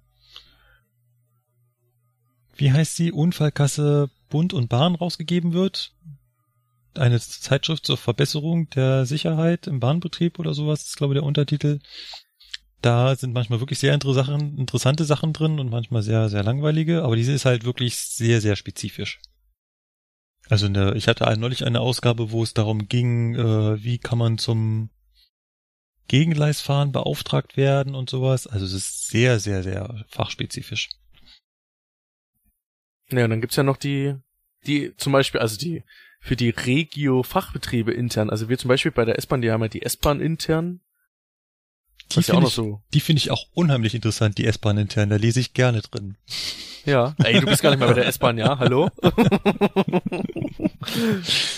ja. Es wundert mich, dass es die noch gibt, ja, weil in vielen Betrieben, Verkehrsbetrieben wurde das ja abgeschafft, weil es natürlich auch doch einiges an Geld kostet, erstmal überhaupt Themen zu finden, jemanden einzustellen dafür, dann zu drucken und so weiter. Aber ja. bei der S-Bahn haben wir sowas noch, ja. Ja, ich finde es ja gut. Ich, ich ja. finde die ja echt interessant, ne? Wobei die früher also ja manchmal, monatlich rausgekommen ist. Die wurde ja schon immer sehr mehr in die Länge gezogen. Also das ja, jetzt quart quartalsmäßig, gell? Ja, wenn Oder überhaupt so. noch. Aber wie gesagt, immerhin gibt es noch. Ja. Genau. Und dann gibt's natürlich noch die DB Welt. Ja. Was haltet ihr so von der DB Welt? Was ist die ja, DB Welt? Die DB Welt ist eine Zeitschrift, die monatlich, nee, zweimonatlich irgend sowas rauskommt. Die liegt auch in öffentlichen Bereichen aus. Also die kann man auch als Nicht-DB-Mitarbeiter lesen. Da steht auch keine Internas drin, auch wenn es DB Welt heißt. Sie ist aber hauptsächlich für Mitarbeiter gedacht. Und es ist, ja, ein Propagandablatt. Der reinsten Sorte. Schön, dass du es gesagt hast. Und es sieht auch, glaube ich, jeder im Konzern so. Naja, es ist halt, es ist Manchmal halt werden Leute verächtlich angeguckt, die es lesen, Meistens heißt es dann, ja, ich habe gerade nichts anderes. Hm. Ja. Nächste Frage? Genau. Ähm, wann durftet ihr das erste Mal in eurer Ausbildung einen Zug mit oder ohne Fahrgäste ist egal fahren? Würden die Ausbilder natürlich unter Aufsicht jemanden auch im BW mal ein paar Meter fahren lassen, wenn man höflich nachfragt, oder sind die Ausbilder eher streng an die Regeln gehalten? Punkt. Warte mal kurz. Wollen wir erstmal den ersten Teil, sonst wird es zu lang. Ja. Wann durftet ihr das erste Mal in eurer Ausbildung einen Zug fahren? Äh, am 13. Tag. Kann ich mich noch gut dran erinnern. Da hatte irgendwer Geburtstag. die ersten Lern, die ersten Lernfahrten, oder? Genau. Also die, die, ja. War ja schon in der zweiten Woche, dritten genau. Woche. Das ist dann aber immer mit der Einschränkung, natürlich absolut unter Aufsicht, natürlich immer mit der Einschränkung, der Ausbilder muss ein bisschen einschätzen können, wie gut man drauf ist, also ob man schon mit Vorwissen ankommt oder nicht. Und dann natürlich muss die Verkehrssituation und die betriebliche Situation so sein, dass es das zulässt. Aber ja, grundsätzlich ist das schon sehr, sehr früh möglich. Es darf nicht regnen an dem Tag und es dürfen auch keine Bahnübergänge auf der Strecke sein, damit ist alles gesagt. ja. Also was jetzt meine erste Fahrt anbelangt. Bei mir war es nur ein Mitfahren, ja, da hat der Ausbilder das nicht zugelassen. Ich glaube für eine Station vielleicht, aber klar ist halt sein gutes Recht. Ich meine, man vorher nicht viel Ahnung hatte von der Bahn und so, das ist dann eben die Entscheidung von denen. Ja, genau. Ähm, dann würden die Ausbilder natürlich unter Aufsicht jemanden auch im BW mal ein paar Meter fahren lassen, wenn man höflich nachfragt. Äh, naja, es ist, also wenn sie einem draußen fahren lassen, dann kann man auch mal im BW rangieren, aber äh, was natürlich nicht geht, was niemals geht, ist, dass man das alleine macht. Also es ist nicht so, äh, Ausbilder stellt sich draußen hin und ja, du kannst mal ans Ende fahren und wieder vorkommen. Nein. Das also, macht man in den ganzen zweieinhalb Jahren nicht. Genau. Na, wie gesagt, ähm, das ist jetzt hier auch unter Aufsicht, also. Genau. Immer, immer mit dem Hintergrund unter Aufsicht. Also er muss jederzeit eingreifen können, halt eben die Schnellbremsung auslösen können. Vereinfacht gesagt, genau. dass halt wirklich immer griffbereit da ist im Führerstand. Ist auch so ein genau. Punkt, was äh, die Leute vergleichen das immer so schön mit dem mit dem Fliegen und da kann man nicht vorstellen, dass man da gleich am ersten Tag äh, äh, das Flugzeug von alleine fliegt. Natürlich nicht, aber das Flugzeug hat halt auch den Nachteil, es kann nicht einfach anhalten und ist dann sicher. Mhm. Und das haben wir halt eben bei der Eisenbahn schon. Da ist der Stillstand die höchste Form der Verkehrssicherheit, neben da Sicherheit. der Vergleich mit der Fahrschule besser, wo ja die dann entsprechend ihr eigenes halt äh, Bremspedal nochmal drüben haben, genau. aber auch jederzeit eingreifen. Da lässt sich ja auch kein Fahrlehrer alleine dann in seinem Fahrschulwagen irgendwie rangieren oder sonst irgendwas. Aber das bei der Fahrschule war das schon ein komisches Gefühl. Ich bin an meinem ersten Fahrschultag ja sofort auf den öffentlichen Straßen gefahren. Da habe ich mir so gedacht, also wenn die anderen Verkehrsteilnehmer wüssten, dass ich vorher noch nie ein Auto in der Hand hatte. Ja. Aber der Fahr, jetzt wollte ich gerade schon Fahrdienstleiter sagen. Der Fahrlehrer hat natürlich die Kontrolle und kann jederzeit anhalten und so ist das bei der Eisenbahn auch. Genau. Dann, nächste Frage. Wann fangen die Simulatorfahrten in München in der Ausbildung an? Kann man gleich beantworten. Äh, gar nicht. Eigentlich gar nicht, ja.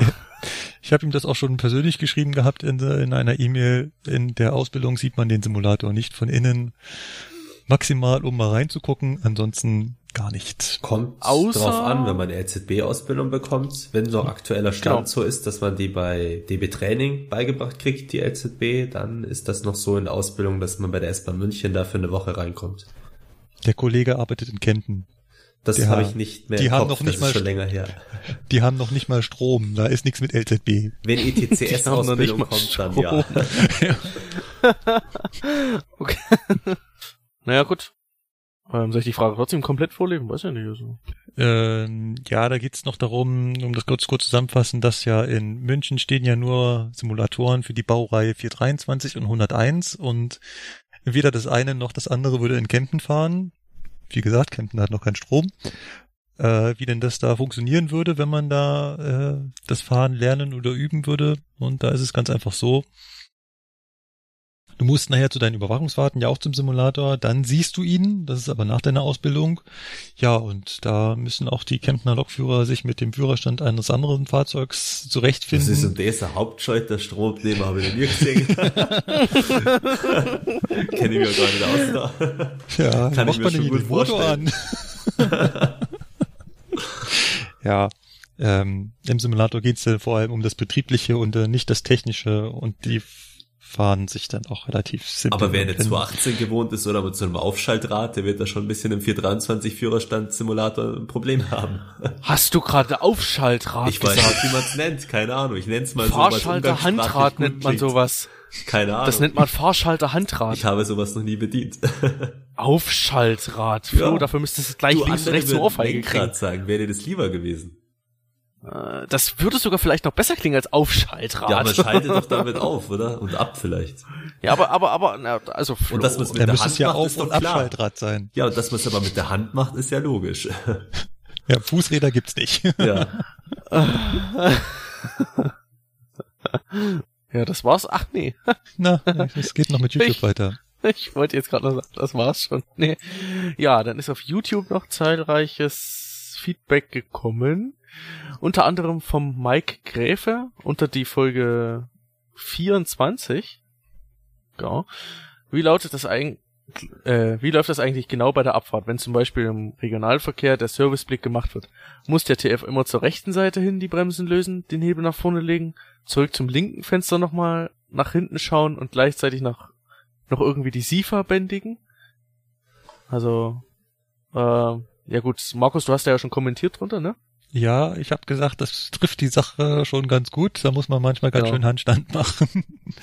es kommt auf die betrieblichen Voraussetzungen und auf das Fahrzeug an.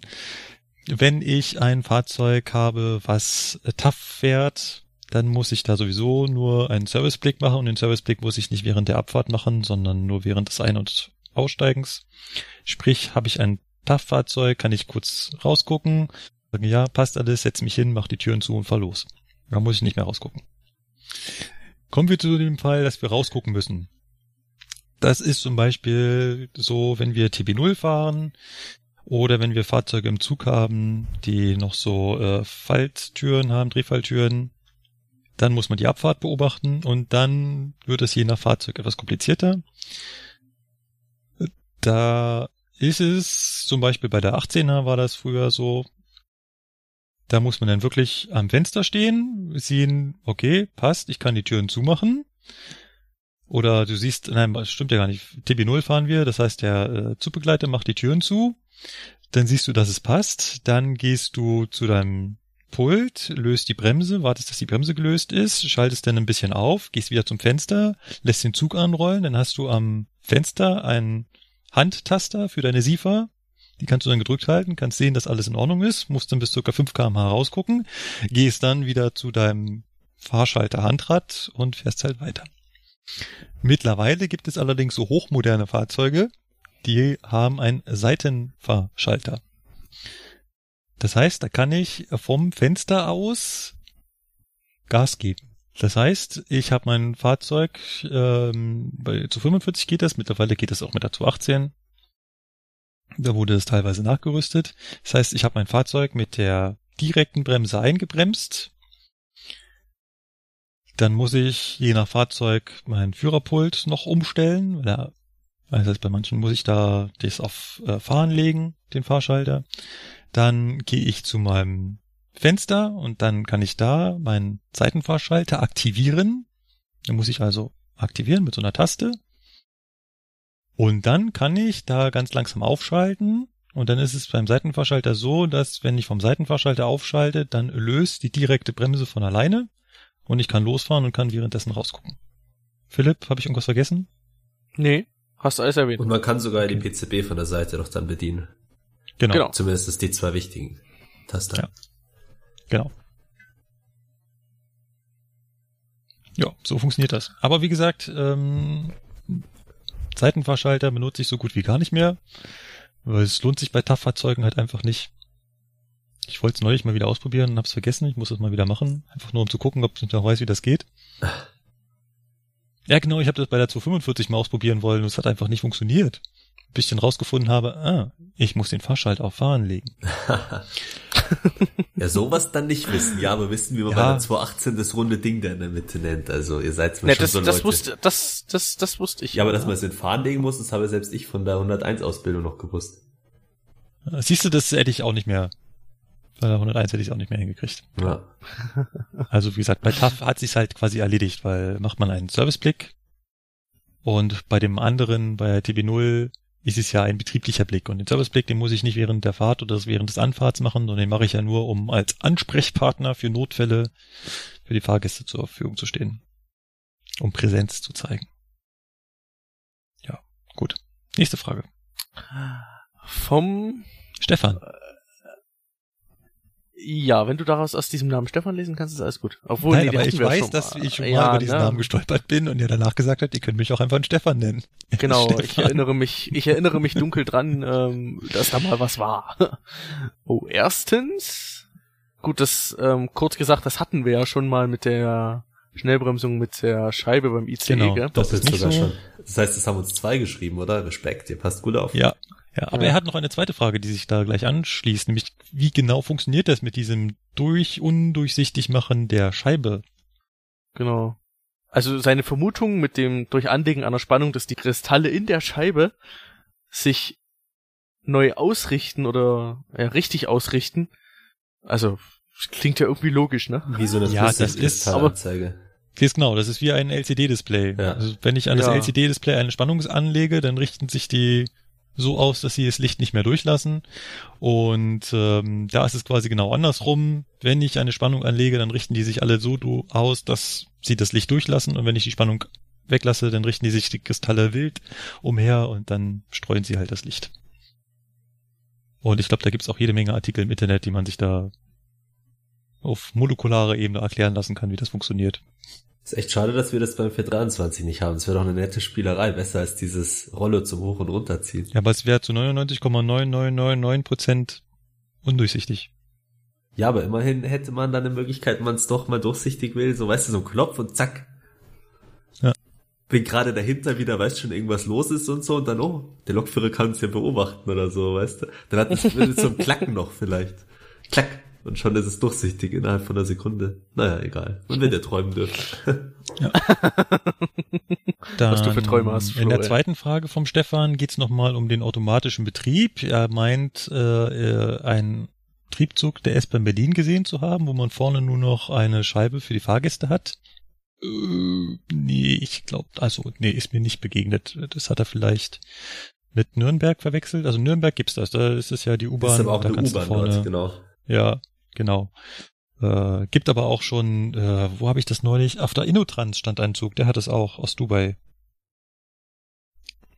Da stand auch so ein Zug ohne Führerstand vorne.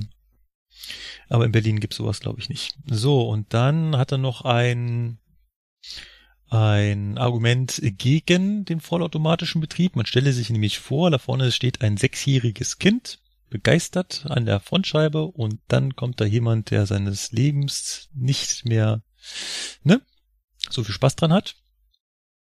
Und dann muss das Kind das ja irgendwie verarbeiten. Und wenn er ein Führerstand wäre, dann würde er das, das Kind ja nicht sehen. Äh, ich finde das Argument etwas komisch. Aber es ist doch gut. Ja, aber es ist, ist das komisch. Klar, das kann so auch ja, passieren beim IC3, wenn die durch die Scheibe schaut. Die steht halt da nicht direkt da, dieses sechsjährige Kind. Das ist so, das ist das Argument, was immer von den, was heißt immer? Das ist ein Argument, was häufig von den Leuten gebracht werden, die auch die Rollos und Scheiben und so zumachen. Ja, das ist auch gut. Das Argument. Da könnte ja ja ein Kind hinterstehen und das mit ansehen. Ja, ich stand das Kind auch immer schön dahinter. Als Kind macht man das, wenn man interessiert ist von der Bahn, da stellt man sich genau, hinter die Scheibe, genau. wenn sie auf ist. Und, und wenn denn jemand zu dir gekommen wäre und sage, nein, das dürfen wir nicht mehr oder das ist nicht gut für dich. Du könntest ja sehen, wie sich ein Mensch das Leben nimmt. Hättest Hätte man damals gesagt, was ist das? Aber heutzutage würde man es verstehen. Hm, nee, ich verstehe es nicht. Also zum einen ist die Chance, dass wenn du dahinter stehst, einen äh, Personenunfall miterlebst, äh, sau gering. Also ist ja nicht so, dass jeden Tag 20 Züge irgendwie von der S-Bahn Leute mitnehmen. Oh, nee, ist also klar. Es passiert, weiß ich nicht, einmal im Monat im Durchschnitt oder zweimal im Monat? Ja, zwei, zweimal im Monat kannst du schon sagen, ja. Also von zweimal im Monat in München, wo wir täglich tausend Zugfahrten haben. Wie hoch ist die Wahrscheinlichkeit, dass wenn du zuschaust, dass es dir passiert? Klar gering, aber sie besteht und das ist halt auch das, dieser Lokführer in dem Moment, wo er den PU hat, jetzt hat er das Rollo noch auf, da muss er sich umdrehen, muss das Rollo praktisch irgendwie zuschieben oder macht's wahrscheinlich, damit er da nicht irgendwie vorne sich das machst fühlt. du dann, dann, sowieso irgendwann automatisch. Ja, ja aber da denken sich die Leute auch, oh, was ist denn das? ist ja irgendwie jetzt beunruhigend, warum macht er jetzt da vorne auf einmal dicht? Wir stehen jetzt schon eine Stunde auf der Strecke, irgendwas Notarzt Ja, bis dahin würde er ja wohl was gesagt haben. Aber es ist halt alles, schätze ich mal, eine blöde Situation, ohne das mal gehabt zu haben natürlich, aber allein die Vorstellung, wie gesagt, ich kann es verstehen. Also nee, ich finde das Argument irreführend. Halt wie unterschiedlich, ja. Weil, Weil ich sage, erstens ist die Wahrscheinlichkeit gering, dass es überhaupt passiert. Die Wahrscheinlichkeit, dass das Kind am Bahnsteig steht, ist genauso groß. Und im Bahnsteig ist auch kein Vorhang davor. Und wie gesagt, ich kann davon berichten, ich habe bisher einen PU miterlebt. Da standen die Kinder nicht hinter der Scheibe, sondern da stand die Schulklasse am Bahnsteig. Ja, klar. Also, ich kann die Kinder nicht davor beschützen. Dann müsste ich sie die ganze Zeit mit, wie heißt das bei den Pferden, äh, Scheuklappen, Scheuklappen rumlaufen ja, genau. lassen. Das funktioniert nicht. Man muss ich einfach mal überlegen, was ist denn wahrscheinlich, was passiert und was eher nicht. Und ich glaube, das gehört dazu, was eher unwahrscheinlich ist. Mal abgesehen davon, dass du es auch vom Blickwinkel, also okay, bei dem ähm, selbstfahrenden Zug, da stehst du ja direkt vorne dran, aber wenn du bei einem ICE zuguckst, dann siehst du ja das nicht, wenn der direkt davor springt. Außer von der Brücke runter vielleicht oder so. Das wären dann ja. schon harte Fälle. Wo ich da sagen muss, dass allein schon der Ton sehr unangenehm ist. Ich hatte es einmal als Kind bei der S-Bahn. Das heißt als Kind, Jugendlicher. Dass wir da auch einen mitgenommen haben und dieses blub oder blub oder wie auch immer ich das Geräusch beschreiben soll, das ging dann doch schon durch Mark und Bein. Hat ein Weilchen gebraucht, bis ich das wieder vergessen habe. Und da hat auch kein Vorhang, Vorhang geholfen. Gut, drittens. Ähm, war ja als ganz kleines Kind auf der Schnellfahrstrecke ähm, Ingolstadt-Nürnberg schon auf dem Führerstand eines ICE 3, nachdem mich die Zugführerin gefragt hat, ob ich da mal vorne rein möchte. Damals dachte ich dann, dass wir, wir in der Mitte des Gleises nochmal einen Schienenstrang haben und dass der ICE auch so ein kleines Rädchen in der Mitte des Zuges hätte. Ach, das waren noch Zeiten. Und ja, ich weiß, das war die LZB. Ja. Gott, was hätte ich dafür gegeben, als Kind das auch machen zu dürfen, da vorne einmal mitfahren? Nein, das ist nicht erlaubt. Das kann ich jetzt nicht zulassen, dass ich da nach vorne gehe. Wenn man so von sich selber als Kind schon, weißt du, das so sagt. Dann heißt, ah, sie sind gut, an Richtlinien halten sie sich, sie wären genau der Richtige für den Beruf. Was habt ihr denn, äh, bevor ihr zur S-Bahn gegangen seid, so für Irrtümer gehabt, die sich dann in der S in der Ausbildung aufgeklärt haben. Das Lustigste war immer im Ebola, also wenn dann eben doch mal, ja klar, das Rolle auf und man schaut durch und dann steht ja da immer Essig für Einfallsinn. Und ich dachte mal, was Essig oder was? Ich habe immer, ich habe mir mal den Essig gedacht, weißt schon, zum Essen halt den Essig. Und habe nicht verstanden, warum bei so vielen Halten irgendwie immer Essig davor steht. Und keine Ahnung. Das war echt der größte Irrtum, so den ich, oder die größte lustige Anekdote, die ich noch weiß von der Vorzeit. Oh Gott, ich weiß das schon gar nicht mehr. Mir fällt da jetzt spontan nix ein. Ja, ich weiß nicht. Solche Irrtümer gibt's halt immer wieder. Ich hatte auch am Anfang den Irrtum, kennt ihr diese drei, kennt ihr diese drei Balken im Zugfunkgerät? Ja. Ich dachte, das wäre die Signalstärke. Stimmt, hast du was erzählt, das weiß ich noch, da hatten wir damals mal drüber geredet, ja. Und nein, es ist die Lautstärke. Ja. Ach ja. Nun gut. Dann abschließend noch ein ähm, Nein, Mist, kommen noch zwei. Äh, Nein, der Stefan hat noch weitergeschrieben unter einem anderen Video und zwar, ich habe ja irgendwann mal gesagt in einer der Folgen, dass es, dass ich das ziemlich schwer finde, mit einem lokbespannten Zug S-Bahn zu fahren, so wie es in Nürnberg äh, lange gelaufen ist. Ich weiß nicht, ob die immer noch so fahren. Und er meint ja, so schwer wäre das gar nicht mit der 143 und X-Wagen. Man würde sich halt die Punkte merken, wo man dann abschalten müsste. Stefan, lass dir sagen, es ist nicht so einfach. Wirklich nicht. Es ist in der Realität dann doch etwas komplizierter. Weil wahrscheinlich jedes Fahrzeug gerade bei Loks dann auch ein bisschen anders bremst und dann kommt es noch auf die Wagen drauf an, oder? Das Zusammenspiel. Ja, vor allem, dass du halt immer rechtzeitig dran denken musst, das Schaltwerk ablaufen zu lassen. Und gerade wenn du halt dich beeilen musst und dann noch eine Sekunde Fahrzeit rausholen musst, dann fährst du halt ein bisschen äh, schneller, lässt ein bisschen länger beschleunigen. Da musst du aber immer noch dran denken, jetzt läuft er ja noch länger runter, weil ich eine höhere Fahrstufe drin habe und muss dann noch genug Zeit zum Bremsen haben. Nee, es ist nicht ganz so einfach, Stefan. Ganz ehrlich nicht. Und ähm, er meint auch, die 143 würde sich an sich sowieso äh, sehr angenehm fahren. Kann ich nicht einschätzen. Ich bin einmal auf einer 143 mitgefahren und hatte zum Schluss relativ viel Respekt davor, obwohl ich das schon als fertig ausgebildeter Lokführer gemacht habe. Also das hat irgendwie ganz anders funktioniert, als ich mir das vorgestellt habe. Aber es wirkt irgendwie im Vergleich zu einer 111 irgendwie, als hätte da alles ein bisschen mehr Hand und Fuß, finde ich. Also so einer 43er irgendwie. also ich muss ja schon sagen, ne, allein das mit dem mit dem Schaltwerk fahren hat bei mir schon im S also im S-Bahn Bereich ist das sehr Respekt vor den Kollegen, die das machen, weil du da doch einiges beachten musst. Ja. Und wir haben das ja auch hier in, in Chemnitz gehabt, bevor die Re mitteldeutsche Regiobahn kam. Da sind ja auch 43er mit zwei Dostos als Regionalbahn gefahren. Und bei uns hier als Regionalbahn in Chemnitz, da hältst du alle zwei Minuten auch an. Das ist fast S-Bahn-Feeling. Ähm, das ist genauso, da musst du auch echt aufpassen. Ja. Und wenn die Fahrzeiten dann noch so richtig schön eng sind, hm. ja, da gehört Können dazu. Und dann postet er noch ähm, ein YouTube-Video und zwar ist das der Regio-Rap. Ah, sehr, sehr lustig. Er findet es wohl nicht so gut. äh, haben wir schon abgehakt. ich fand, also als ich das erste Mal gesehen habe, habe ich mir so gedacht, ja, hm, es ist schon lustig zu sehen, wie manche Leute, ich will jetzt nicht sagen, sich lächerlich machen, ne, aber ja, das sind ja nur ja, mal Schauspieler, von dem her, das ist ja das Blöde. Wenn es Lokführer wären, die sich lächerlich machen, dann wäre es deutlich lustiger. Ja. Nun gut, dann kommen wir jetzt aber wirklich zum letzten und zwar auch auf YouTube.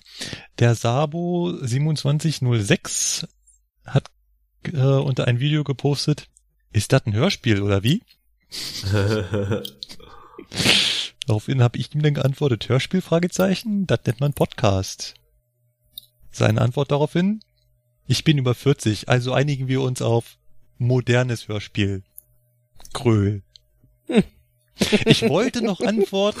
Was, du bist über 40? Was suchst du denn auf YouTube?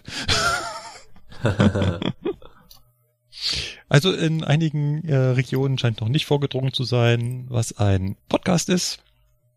Ja, bei Leuten über 40 vielleicht äh, in mehr Regionen als bei Leuten unter 40. oh. Womöglich. Ich höre super gerne Podcasts. Deswegen gehe ich auch nächste Woche auf eine Podcast-Konferenz. Oh. So was gibt's? Ja, die ist nämlich, äh, normalerweise ist die in Berlin. Die hieß früher mal, weiß ich nicht, irgendwas Hörspiel, mit Spotlight. Konferenz. Nein, nein, die hieß Nein, die hieß irgendwas mit Potlove und ähm, Sie heißt jetzt Subscribe und es ist die Subscribe 8. Und da schaue ich mich mal an, was da so abgeht. Und vor allem kommen da ganz viele andere Podcaster. Guck, was ich da so mitnehme. Nimmst du von uns so Giveaways mit oder so Merchandising-Zeug und so? Mauspads und sowas. Merchandising-Zeug. Flo, der ist gut. Das macht man doch so bei so Veranstaltungen, oder Markus? Was bist du sonst dort? Ich möchte mich bilden lassen, wie wir unseren Podcast noch verbessern können. Ah, sehr gut. ja, finde ich auch. Kriegst du dafür Arbeitszeit geschrieben?